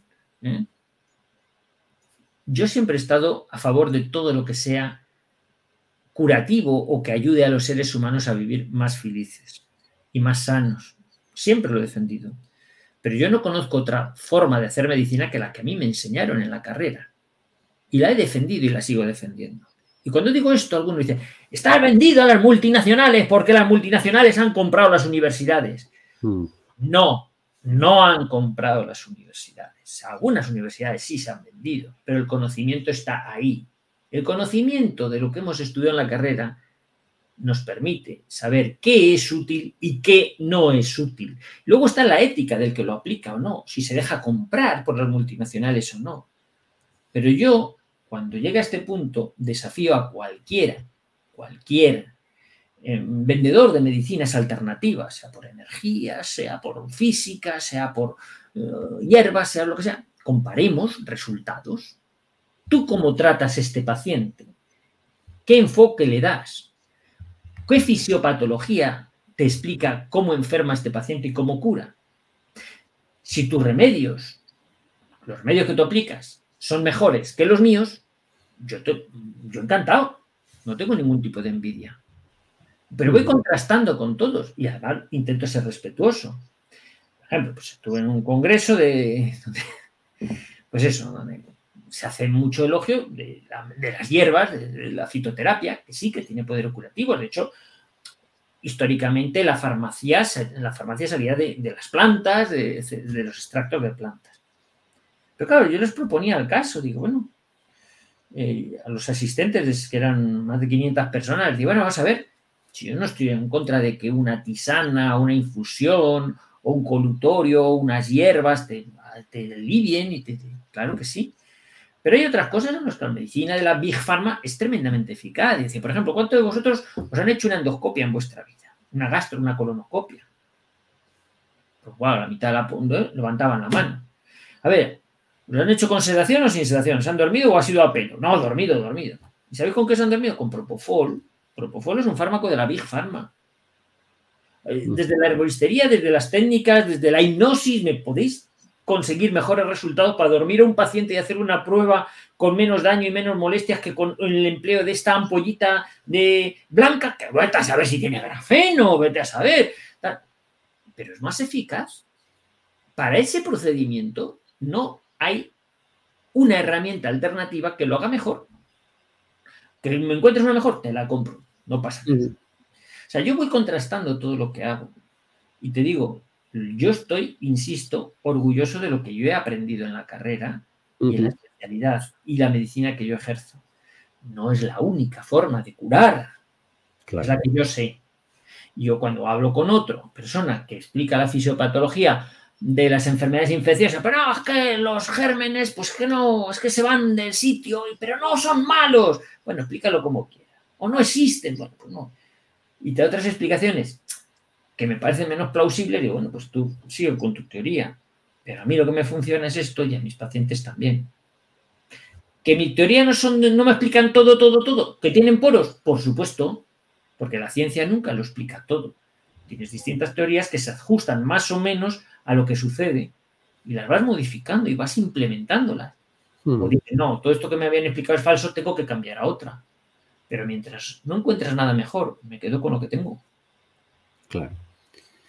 Eh, hay aquí un comentario que dice Salomón Krakenberg, dice, asusta de verdad ver al señor de la OMS anunciando variantes cada día. Eh, efectivamente, cada dos por tres sale Cedros diciendo que va a venir otra pandemia, etcétera. También vimos antes de esta, pues aquel famoso evento 21, donde se simuló pues la llegada de una pandemia y qué protocolos había que aplicar y luego parece eh, pues que, que, se ha seguido bastante ese guion. Entonces, te quería hacer una pregunta. Eh, bueno, ahora si quieres eh, contestas a Salomón, si, a ti te asusta estos anuncios de próximas pandemias. Pero yo te quería preguntar mm, una cuestión polémica y es, a dos, tres años vista, ¿tú crees que hubo realmente una pandemia? Y no entro en que virus, no virus, porque no somos virólogos, ni quiero entrar en esa teoría, sino fue una pandemia lo que hemos vivido. Bueno, de cuenta que, que el mismo término de pandemia se modificó, ¿no? en la OMS. Depende de lo que definamos como pandemia. ¿Qué es una pandemia? Si la pandemia te dice pues, que haya dos afectados en un país y otro en un tercero, ya tenemos una con tres afectados ya tenemos pandemia. Hmm. Bueno, vamos a ver. Yo tal y como lo viví, se decía pandemia, porque afectaba a varios países de una forma mm, un poquito masiva, desbordante pero además muy caprichosa, muy selectiva, porque claro, yo eh, no es que haya vivido muchas pandemias, pero claro, me tocó en Madrid y era chocante ver los desbordados que estábamos en Madrid y digo, oye, qué pandemia más rara que solo nos toca Madrid, bueno, en Cataluña un poquito, algo en el País Vasco, un poquito en Ciudad Real, pero otras zonas de España, pero digo, qué pandemia más rara, es que solo nos ha tocado aquí, qué, cosa, o sea, te chocaba, o esa afectación desde Italia, y digo, qué cosas, había cosas muy raras. De China pasó a Italia y a España, sí, fue como unos saltos. Sí, entonces dices, pues, más rara, ¿no? Eh, bueno, luego que sí, te empieza a salir que sí, hay más sitios, tal. Mm, que hubo muchos casos de algo que les infectó, sí, sí, sí. Pero, pero que por encima de lo que hubiese de tipo infeccioso, de tipo, como dicen algunos, tóxico, las radiaciones y tal, no sé, yo, o ambiental, yo creo que lo, más, eh, lo que más nocivo fue para la población fue el miedo, fue la hipertrofia del daño real. Porque cuando se hacía hincapié en los fallecidos, no se decía que los fallecidos eran en las residencias por desatención. Era gente que no pisaba los hospitales. O sea, la información estaba totalmente sesgada y los muertos servían para incrementar el miedo. En los hospitales no se moría tanta gente. Si se murieron, claro. O sea, yo no soy negacionista en ese sentido, yo lo vi. Pero fue una aceptación tanto chocante o extraña.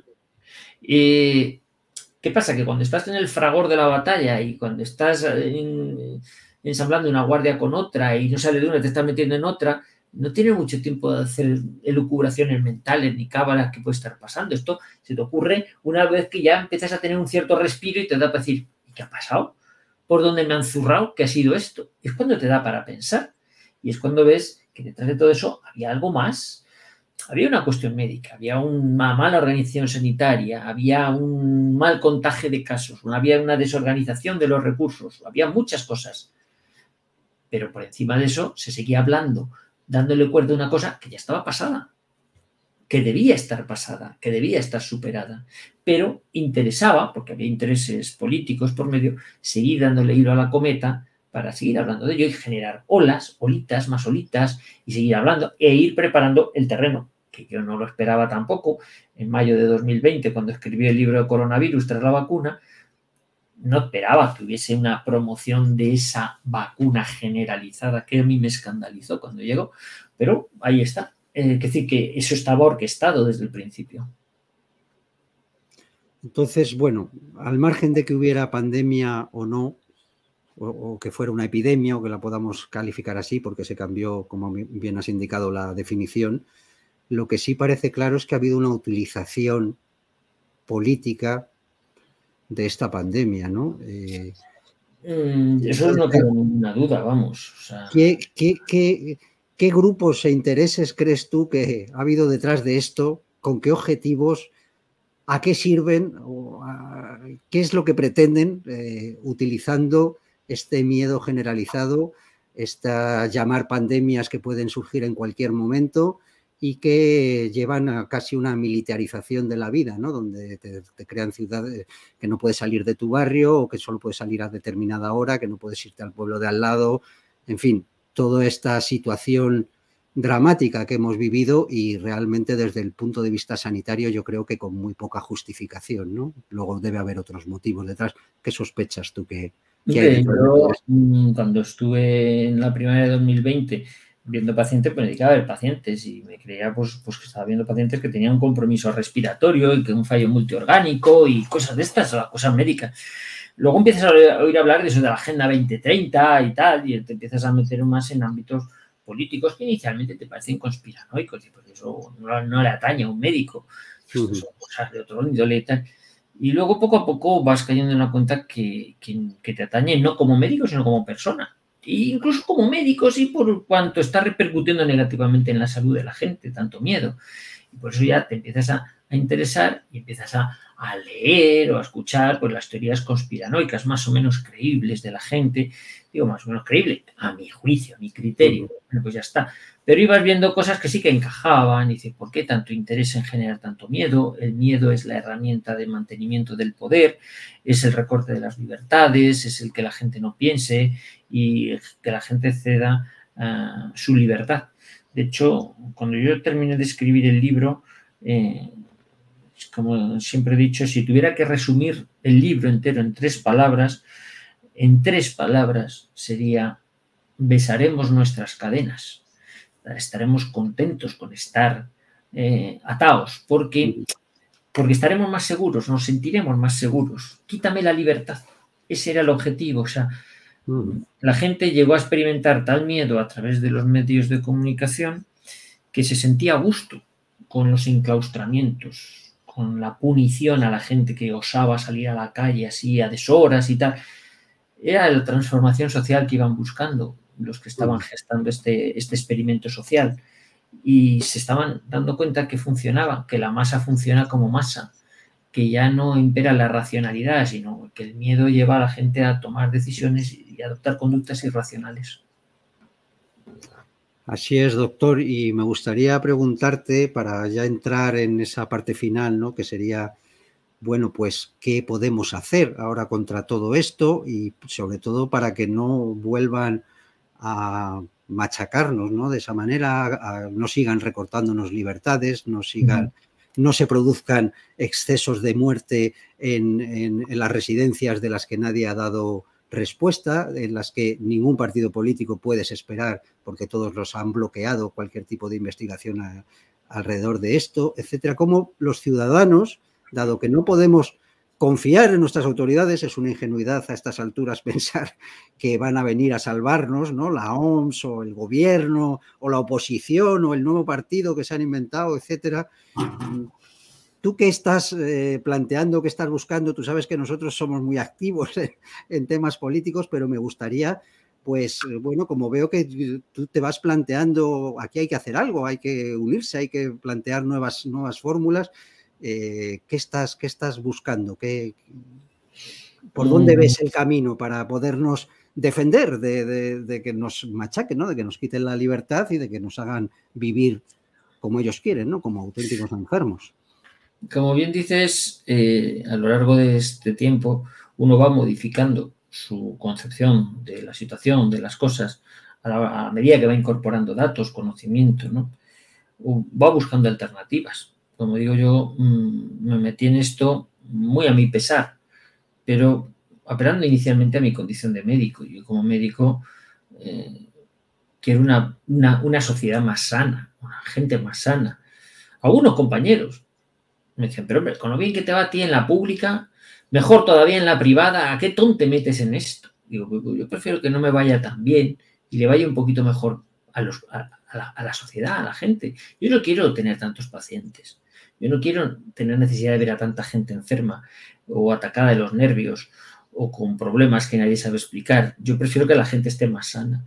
Entonces, eh, una recomendación inicialmente pueril, pero que me parece esencial y al alcance de cualquiera, era, eh, puesto que la fuente de su ansiedad y su nerviosismo viene a través de los medios de comunicación, apague la tele. Apague la tele. Deje de informarse. Eso está en su mano. Apague la tele. Deje de informarse por los medios de comunicación oficiales.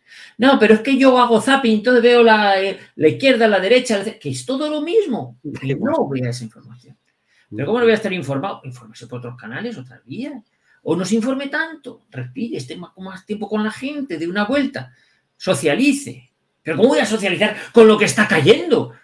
Y tú decías, ¿pero qué está cayendo? No sé, pero ¿ha visto usted la tele lo que está cayendo? Yo no, yo salgo a la calle y miro lo que está cayendo, no lo que me dice la tele que está cayendo. Entonces, la medida práctica era intentar convencer a la gente que no consumiese tanta televisión, tantos medios de información. Eh, y aún así, pues sí, ha caído, han caído muchos medios de la 1, parece que se les ha ido la audiencia a la porra, pero bueno, coge la 5, entonces está, te puedes meter en divertimentos, cotilleos, ya luego te enganchan tal y te metan el tute con otras noticias negativas que te van haciendo media. O sea que inicialmente la recomendación práctica individual a cada uno era muy práctica, muy clara. Apague la tele, pero no es suficiente, porque la gente está muy enganchada a los medios de comunicación. Entonces se informa mucho por ahí. Yo constantemente en la consulta, pues a veces, a los que ya vienen por más veces, pues sabían que les iba a regañar. Me acuerdo cuando, por ejemplo, pues hubo aquel conato de no sé qué, meternos miedo que si en India. Está pasando no sé qué en India y tal. Y llegó una a la consulta y todo azaroso. Doctor, doctor, pero no se entera usted de lo que pasa en India claro, contagiándome de su, de, todo su nerviosismo. No, no, cuéntame, cuéntame qué pasa en India. Pero es que no ha puesto usted la tele. Anda ya, hombre. O sea, ¿tú crees que en India pasa lo que te está diciendo la tele que pasa en India? Venga, por ahí, hombre. Yo creí que sabía lo que pasaba en India. Anda. Claro, en India, dos días después ya no se hablaba de la India y está, pero a esa persona ya le sirvió para estar agitado dos días más. Y más tranquimacinio, más al prazolán que tomaba, ¿no? En fin, esa era una cosa práctica. Luego ves, dices, ¿qué hago yo en la estructura social? Y eso es muy importante. El análisis de la conducta de las personas que quieren seguir viviendo en sociedad. Porque ya cada uno, a estas alturas, que más que menos, se haya pinchado o no se haya pinchado, se da cuenta que nuestra salud en general no es mejor que la que teníamos hace tres años. Salud física y salud psíquica y nuestras libertades y nuestra economía, no estamos más estables, estamos más inestables, más nerviosos, más desazonados, más intranquilos, más infelices. Ese diagnóstico lo hacen todos. Y el que se ha pinchado y ha tenido más suerte de tener efectos secundarios, con más motivo, sabe que su salud se ha deteriorado. Y tiene elementos de juicio más que suficiente para descubrir que me han engañado que me han vendido una cosa que no me hacía ninguna falta, que llevo encima algo que no sé qué va a pasar ni qué va a ser de mí y encima el médico que tengo delante tampoco me lo sabe decir. Lo cual me genera más incertidumbre. La incertidumbre lo que peor gestiona el hombre del siglo XXI. Esto la incertidumbre, es dejar las cosas sin atar, uff, no en tranquilidad, venga, más lorazepam, más lorazepam. Entonces, el reconocimiento del problema es muy importante la asunción de que nos han engañado es importante. Ahora bien, si nos quedamos solamente en eso, la gente prefiere seguir durmiendo. Me explico. Si tú vas a despertar a una persona o ya está despierta y le dices, mira, es que esto, esto, y analiza todas las organizaciones sociales y descubre que todas están corruptas, te dice, déjame seguir durmiendo. Es que el panorama no me gusta. Prefiero creerme que la mierda está calentita. Y aquí me quedo. Si tú le vas a despertar y no le despiertas a, un, a una alternativa positiva, no quiere despertarse. si tú le vas a ofrecer humo, déjame como estoy. Tienes que presentarle una alternativa creíble, tienes que presentarle algo que pueda ser verdad. Porque si todo el resumen que tú le vas a exponer es qué mierda nos han metido, cómo nos han engañado, qué podrido está todo, todos los políticos son unos sinvergüenzas y los jueces todo vendido con cuentas en el extranjero y no sé qué, y la policía a su bola, y los médicos solo mirando por las perras y sus contratos, y mi cuñado que es un... Todos enfrentados. Dice, déjame, déjame, pues me estás aumentando mi ansiedad, mi depresión. Claro, dice, ¿qué me vendes? ¿Qué me vendes para que yo siga creyendo en la sociedad? Para que vea una alternativa. Y eso es donde todo el mundo, y yo intento a cualquiera que presenta una alternativa o eso, pues animarle, digo, a lo mejor no la comparto, pero, es positiva. A mí la gente que por sistema lo único que hace es tirar por tierra cualquier iniciativa, chico, pues me parece que mejor estate calladito, ¿no?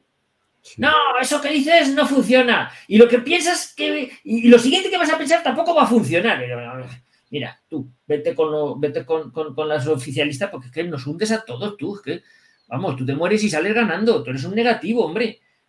Entonces, o buscas eh, caminos positivos para que la sociedad vuelva a reestructurarse y a tener confianza en los seres humanos, no merece la pena que quede ninguna sociedad, que venga una bomba cuanto antes y nos aniquile. Que llegue el meteorito, ¿no? Como el, el, meteorito, o sea, yo se lo digo así, a algunos pacientes ya que los veo como muy angustiados, lo he dicho en algún directo también, así en plan irónico, ya llegando al, extremo de la catarsis, ¿no? Cuando ya la gente, ¡ah! estoy fatal, es que no sé qué, y esto y lo otro, más y no hay manera de sacarlo de, su pesimismo y decir, tío, es que tú te mueres y sales ganando. Joder, es que no te das cuenta que te mueres y sales ganando. O sea, porque si el resto de tu vida va a ser tan amargada como lo que me estás diciendo ahora, ya luego lo rescatas, porque ya son, si, no se te tiran a la vía del tren. Dicen, hombre, no, lo que pasa es que hay que pensar en positivo, vamos a buscar una salida a esto, que sí que existe. Y entonces es la manera que tienes de ir rescatando a la gente de esa situación verdaderamente negativa, verdaderamente catastrófica, que aquí no hay que chuparse el dedo, el daño ha sido muy gordo. Pero yo estoy muy convencido de que este año van a cambiar las cosas. Ojalá, yo estoy muy de acuerdo contigo en que el primer gesto es un no hacer, efectivamente, no ver la tele. Tú sabes que nosotros defendemos en, la línea política la abstención, que es un no hacer, o sea, no votar. Estoy de acuerdo en que eso es necesario, pero también en que no es suficiente. Eso por sí solo mm, no soluciona nada, evidentemente. Y yo creo que se trata de que reflexionemos en profundidad sobre qué acciones después de, la no acción, de dejar de participar en una serie de, de asuntos, pues después, ¿qué tenemos que hacer? Y precisamente eso, yo no sé si sabes que mi mujer dirige la editorial Manuscritos, que antes ha puesto ahí una pregunta, y, vamos a plantear una colección eh, tratando estos temas, y una va a ser eh, dirigida a nuestros amigos, los trevijanistas y demás, ¿no? Todos los que defienden el no votes y tal. La cuestión que yo creo que hay que reflexionar es, después de la abstención, ¿qué? Es decir, ¿Qué pasa si no vota el 60 o el 70% de la población? ¿Qué tenemos que hacer?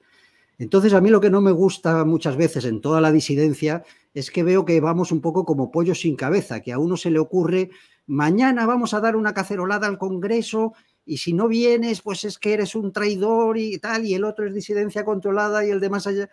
Yo creo que hay que pararse un poco de hacer acciones que al final acaban en la impotencia porque no sirven para nada, porque van cuatro gatos, porque no tal, porque si montas una manifestación, incluso aunque sea grande, ellos, los partidos, pueden montar otra superior, lo hemos visto hace poco con, con la de Madrid, ¿no? De la sanidad, ¿no? Ellos pueden sacar ahí a 300.000, 400.000 personas. Entonces, te hace ver como que por ahí no hay. Yo creo que esto hay que reflexionarlo bien y te invito a que te sumes a estas reflexiones, porque yo creo que nos tenemos que comunicar todos los que estamos cada uno por nuestros medios y con nuestros conocimientos intentando eh, defendernos eh, de, esto y que nuestra sociedad pueda salir del atolladero ¿no? en, el que, en el que nos encontramos, que yo creo que la situación de, España en concreto es catastrófica, ¿no? después de cuarenta y tantos años de, este sistema, ¿no? que creo desde mi punto de vista, fracasado en todos los aspectos. Estamos enfangados en una cosa que, nos tiene deprimidos y como tristes, impotentes y donde la gente no sabe qué hacer, ¿no? Y entonces cada uno se le ocurre una cosa y se lanza a hacer manifestaciones o hacer tal que, que realmente no son eficaces y que a veces son incluso contraproducentes porque evita que luego otra cosa más pensada pues se haga porque ya la gente cree que no hay nada que hacer, que no sirve. ¿Qué te parece reflexionar sobre esto? ¿De qué manera podemos organizarnos? Porque yo una cosa sí te digo, la solución es política. Aquí no hay una solución que no pase por eh, transformar eh, la, la, sociedad política que tenemos, la organización política.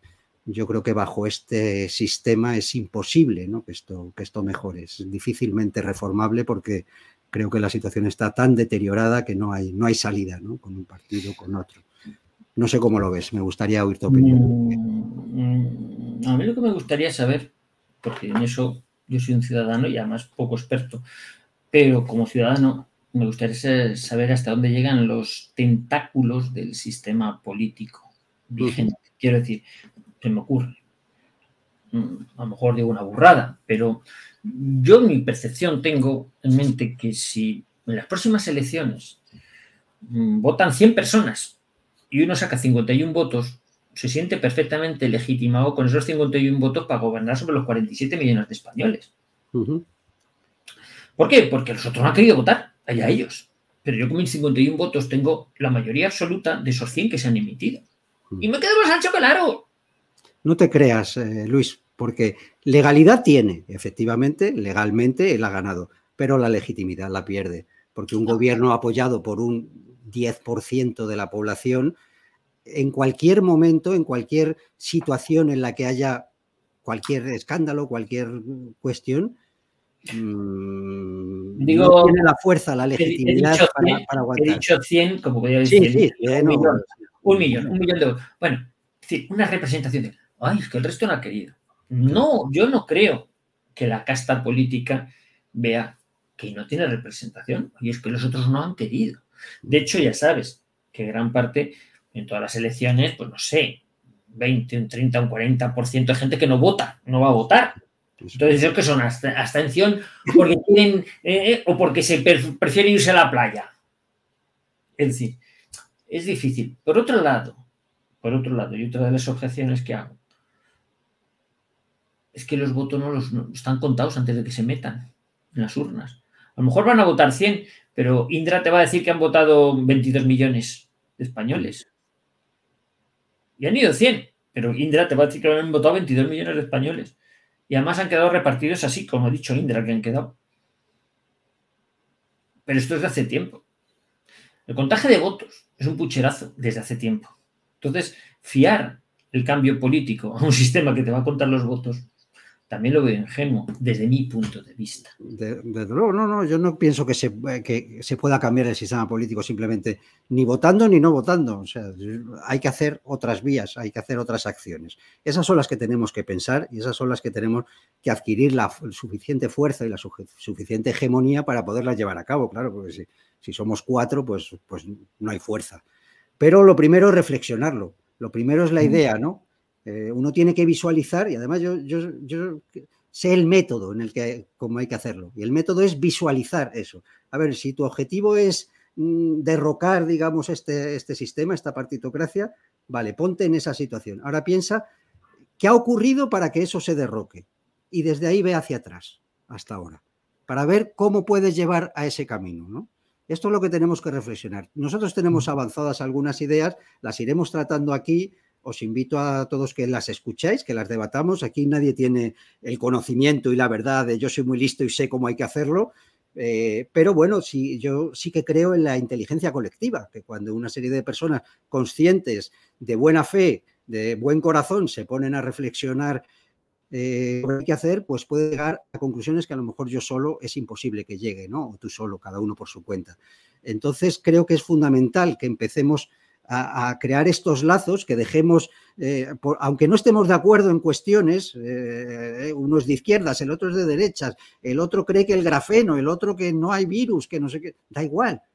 Es muy grave lo que estamos y nos tenemos que poner de acuerdo en aquello en lo que estamos de acuerdo. Y si estamos de acuerdo que este sistema es un, problema para todos nosotros los españoles, de cualquier región, de cualquier eh, ideología, de cualquier religión, de cualquier creencia o no creencia, ¿por qué no nos unimos con un, programa de mínimos? ¿no? Porque es que si no, no, es imposible, no, no vamos a llegar a nada, cada uno con su ideología, cada uno con su banderín.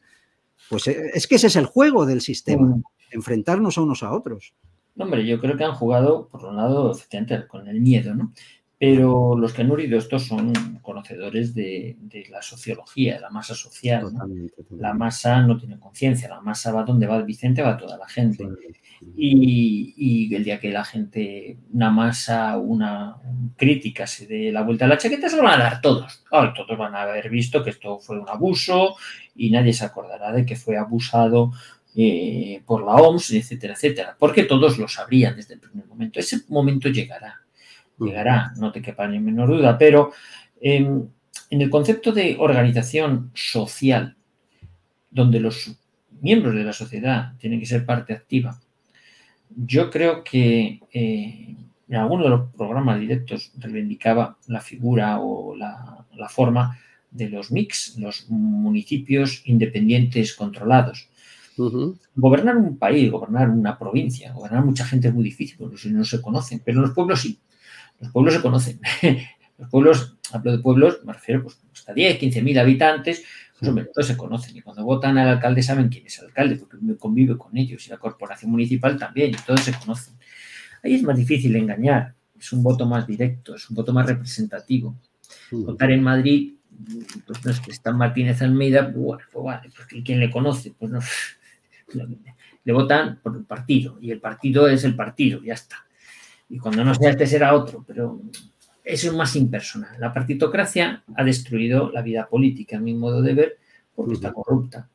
Entonces, eh, yo en ese sentido eh, animo mucho a todas las iniciativas. A mí no me parece mal la postura, o la, aunque no lo conozco en profundidad, pues la doctrina de, de, de, Vijano, el diputado de distrito, todas estas cosas, me parecen relativamente utópicas. Utópicas porque contrastan frontalmente con el sistema político que hay actualmente. A lo mejor me parece más asequible pues el dar la espalda a, ese a, esa forma de organizar a través de municipios. Digo, oye, mire, pero en este pueblo tenemos un alcalde independiente que le hemos elegido porque es un tío molón, cuenta unos chistes que te caga y además es eficiente, ¿sabes? Y nos cae bien a los que tenemos más mentalidad derecha, de izquierda, de centro, no sé qué, porque es una persona que resuelve, afable, eh, es honesto, bueno, y, cuando le pillemos con la mano en el carrito en el que está metiendo mano en la hucha, le vamos a mandar la porra. Ya está. Y ese pueblo tiene más visos de vivir feliz y ser próspero que otros. Pienso yo. Por lo menos van a elegir a su representante y cuando se cansen de a la porra. Pero en un pueblo. Es que eso no es, escalable a nivel nacional. Pues a lo mejor sí. pero esto con el modelo actual. yo, estoy de acuerdo en eso y me encantan esas eh, todas las iniciativas, incluso autogestionarias que hay de, de, colectividades que se están formando. Pero hay un problema con eso y es que cuando te viene la OMS y tal, tú desde un pueblo poco puedes hacer. Y esto es una cosa que yo le digo mucho a conspiranoicos, vamos a usar esa palabra de broma, pues que dicen, no, no, pero es que la clase política no pinta nada, son solo títeres y en realidad los que lo manejan todos son los titiriteros. Y yo les digo, ¿y cómo piensas tirar a los titiriteros si no eres ni siquiera capaz de tirar a los títeres? ¿Eh? Si tiras a los títeres de aquí y conquistas el Estado y cambias de política, a lo mejor te puedes enfrentar a esos titiriteros, a esa OMS o a ese eh, foro de Davos o a, en fin, el Susurcorda, eh, Soros o no sé qué, pero si dejas a los titiriteros de aquellos, ¿Cómo vas a llegar a, tirar a un Soros? sí, sí, no, pero vamos a ver si es que. Y desde un pueblito, ¿cómo lo haces? ¿Cómo te defiendes de esa mm, maquinaria? Eh, yo he defendido también, a lo mejor de forma un poquito ingenua y utópica, la autarquía, ¿no? Ese, mm. concepto de decir, bueno, señores, pues yo qué sé, si hubiera que volver a ver un pueblo y vivir pues de gallinas y de sembrar tomates y de ayudarse unos a otros y de hacer fuego por la noche para calentarse y de apagar la luz y irse a dormir en cuanto se va porque no tenemos electricidad o hay muy poquita para lo más esencial, pues a lo mejor hay que irse para atrás. ¡Ay! Pero esto es un retroceso. Pues es que a lo mejor es un retroceso lo que hay que hacer. No hace falta tener coche eléctrico. Es que, eh, tal, en fin, una, una vuelta a la vida un poquito rural. Desandar un poquito los pasos para ver dónde nos hemos equivocado, dónde hemos dejado de ser personas, dónde hemos sofisticado tanto nuestra existencia y nuestra convivencia que la hemos hecho eh, eh, pues, detestable. Entonces vamos a hacerlo un poquito más humano, aunque sean unas condiciones materiales más, más pedestres, ¿no? Aprender a ser más austeros. Ya Claro, el problema es si te dejan. Porque todos los intentos del nuevo orden mundial pues están despoblar el, ámbito rural que toda la gente se vaya a las ciudades que donde van a estar controlados. Claro, a las ciudades de 15 minutos esas, donde solo salgas por, tu barrio. Yo hablo con mis pacientes de Segovia, pues de pueblos, el otro día hablaba con uno de Lastras de Cuellar, otros de Ortigosa, otros de no sé qué, tal. Joder, que se están, se están de Cantalejo, están cargando el campo. O sea, la poca vida que había, o la poca industria, o la poca tal, están, lo están haciendo mm, horrible. Pues, impiden hacer pozos, impiden eh, las canalizaciones, las aguas, tal. Es que no queda nada. Entonces hacen como un efecto llama de que hay que juntarse todos en las colmenas de las ciudades donde te van a tener más controlado. ¿Y por qué? Porque los elementos aislados, no controlados en las grandes urbes, son peligrosos para un sistema totalitario, son caros de observar, no puedes poner cámaras ahí en los pueblos porque que, en las calles para control de la policía porque te van, a destrozar y tal. No puedes controlar a los núcleos dispersos. Yo creo que la sociedad que quiera seguir siendo libre tendrá que buscar cómo asociarse en núcleos dispersos. Muy bien, Luis Miguel, no quiero que nos enzarcemos en grandes discusiones políticas porque ya sabes que de política y de religión pues a veces no, no es fácil ¿no? Llegar, a, llegar a acuerdos. Yo creo que tenemos que seguir hablándolo, reflexionando, estudiando bien eh, las propuestas de, cada uno Mm, refrenando cada uno nuestro, nuestro ego, nuestro deseo de liderar algo, de, montar, venga, seguidme que vamos a hacer una manifestación. Yo creo que hay que pensar más, hay que reflexionar y a través de la reflexión igual llegamos a, alguna conclusión, ¿no? Y, encontramos la manera, ¿no? Hay que ir probando, también hay aquí el ensayo-error y ver, y ver cómo, cómo podemos organizarnos de una manera mejor, ¿no? Que nos permita vivir en una sociedad sana, no enferma, no obsesionada con la salud y, donde haya libertad, ¿no? Libertad y, bondad, yo, comercio, en fin. Mm, yo por eso en el tema eso de organización política he empezado diciendo, yo no soy experto en esto, yo soy un ciudadano más, tengo mi opinión, mis maneras de ver las cosas. No soy un politólogo, conozco la manera de funcionar, yo lo que voy reivindicando es que el ser humano sea libre, puede elegir, viva sin miedos, viva feliz, viva lo más lejos posible de los médicos, viva sano, ¿eh? y eso es lo que voy buscando. El ámbito, la forma de conseguirlo, me da igual, o sea, eh, la que usted quiera, pero en general sí me pongo eh, en contra de todo lo que es lo contrario de eso, es decir, pues, todo lo que intenta generar miedo, aislamiento, recelo, intranquilidad, odio, enfrentamiento, desconfianza. Esos son elementos negativos en una sociedad, no le da calidad de vida. Y por eso protesto frente a ello. Y todo lo que traduce eso no me gusta. Tampoco soy de convocar manifas, porque tampoco creo que, que conduzcan a mucho. Si alguno la convoca, pues voy, intento asistir como uno más, si le veo una cierta utilidad, o bueno, que hay que estar ahí, aunque sea testimonial. Yo apoyo de las iniciativas en general, unas me parecen más interesantes, otras menos, a veces puedo, a veces no, la vida no me da para tanto, pero creo que el compromiso social de todos es muy importante porque en la medida que, la gente cobra conciencia de lo que está en juego, tiene que aportar algo a la sociedad del futuro.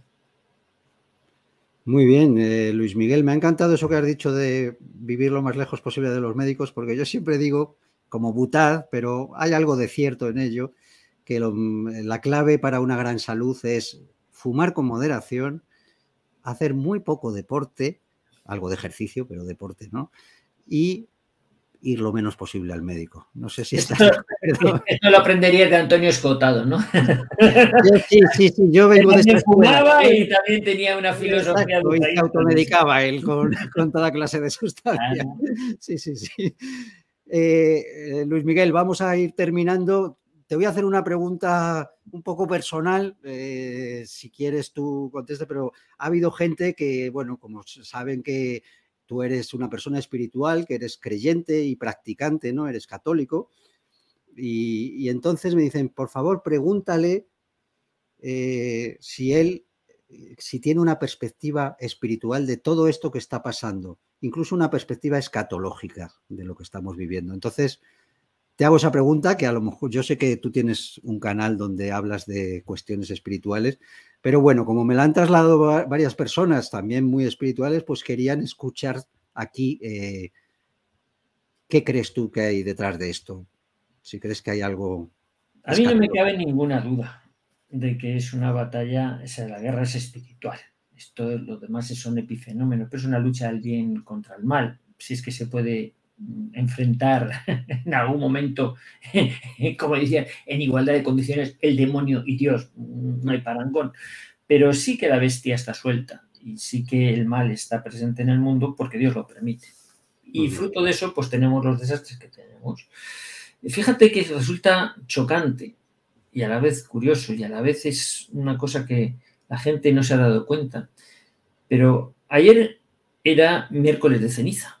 Exacto miércoles de ceniza, inicio de la penitencia. Y sin embargo, curiosamente, de forma providencial coincidía con una fiesta litúrgica que es la cátedra de San Pedro.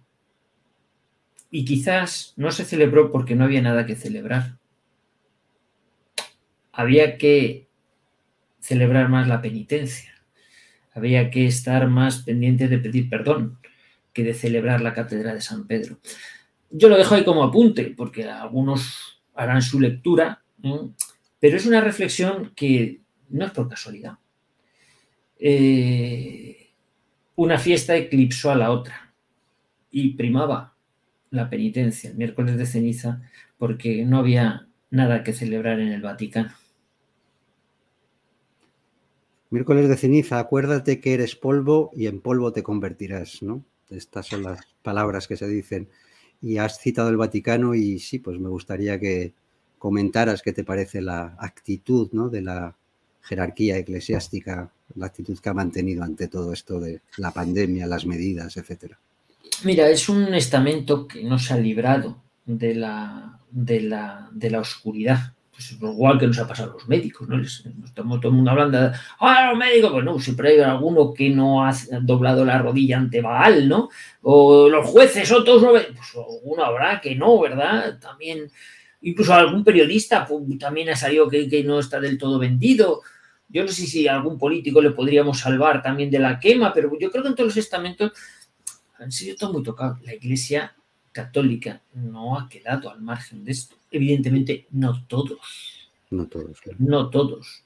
Pero sí es cierto que ha habido mucho daño. Y el tiempo, la historia lo dirá, y sobre todo, más que la historia, eh, el día del juicio final por la tarde, por la tarde, por la mañana habrá cosas serias, pero por la tarde nos enteraremos de todas estas comidillas de los que han sido cobardes, falsos, hipócritas y los que han vendido a los hijos de Dios ante Satanás. Pues muchísimas gracias, Luis Miguel. Si quieres añadir cualquier cosa, te doy tu último minuto final. Anda, anda, anda. He abusado de ti más de dos horas, así que si quieres. Pues ya que hemos aburrido bastante a la gente, yo ya os he dicho que tengo mmm, gran convicción y gran esperanza que este año vamos a ver una transformación grande de toda esta situación. Como decía uno, a lo mejor mm, no por acierto de los buenos, sino por el colapso de los malos. Llega un momento en el que los malos se terminan destruyendo entre ellos, más que por acierto de los buenos. Pero mm, yo no sé por qué este año eh, será un año en que empecemos a ver que la verdad sale a relucir, la sociedad empieza a despertar y a lo mejor se cumplen, aunque no quiera, de forma profética, las tonterías de que suele decir nuestro presidente de gobierno, que dice, saldremos más fuertes. Los que salgan, saldrán más fuertes, mm. aunque no a quedar muchos por el camino, pero la sociedad que salga de esto, desde luego, va a haber superado una dura etapa en el desierto.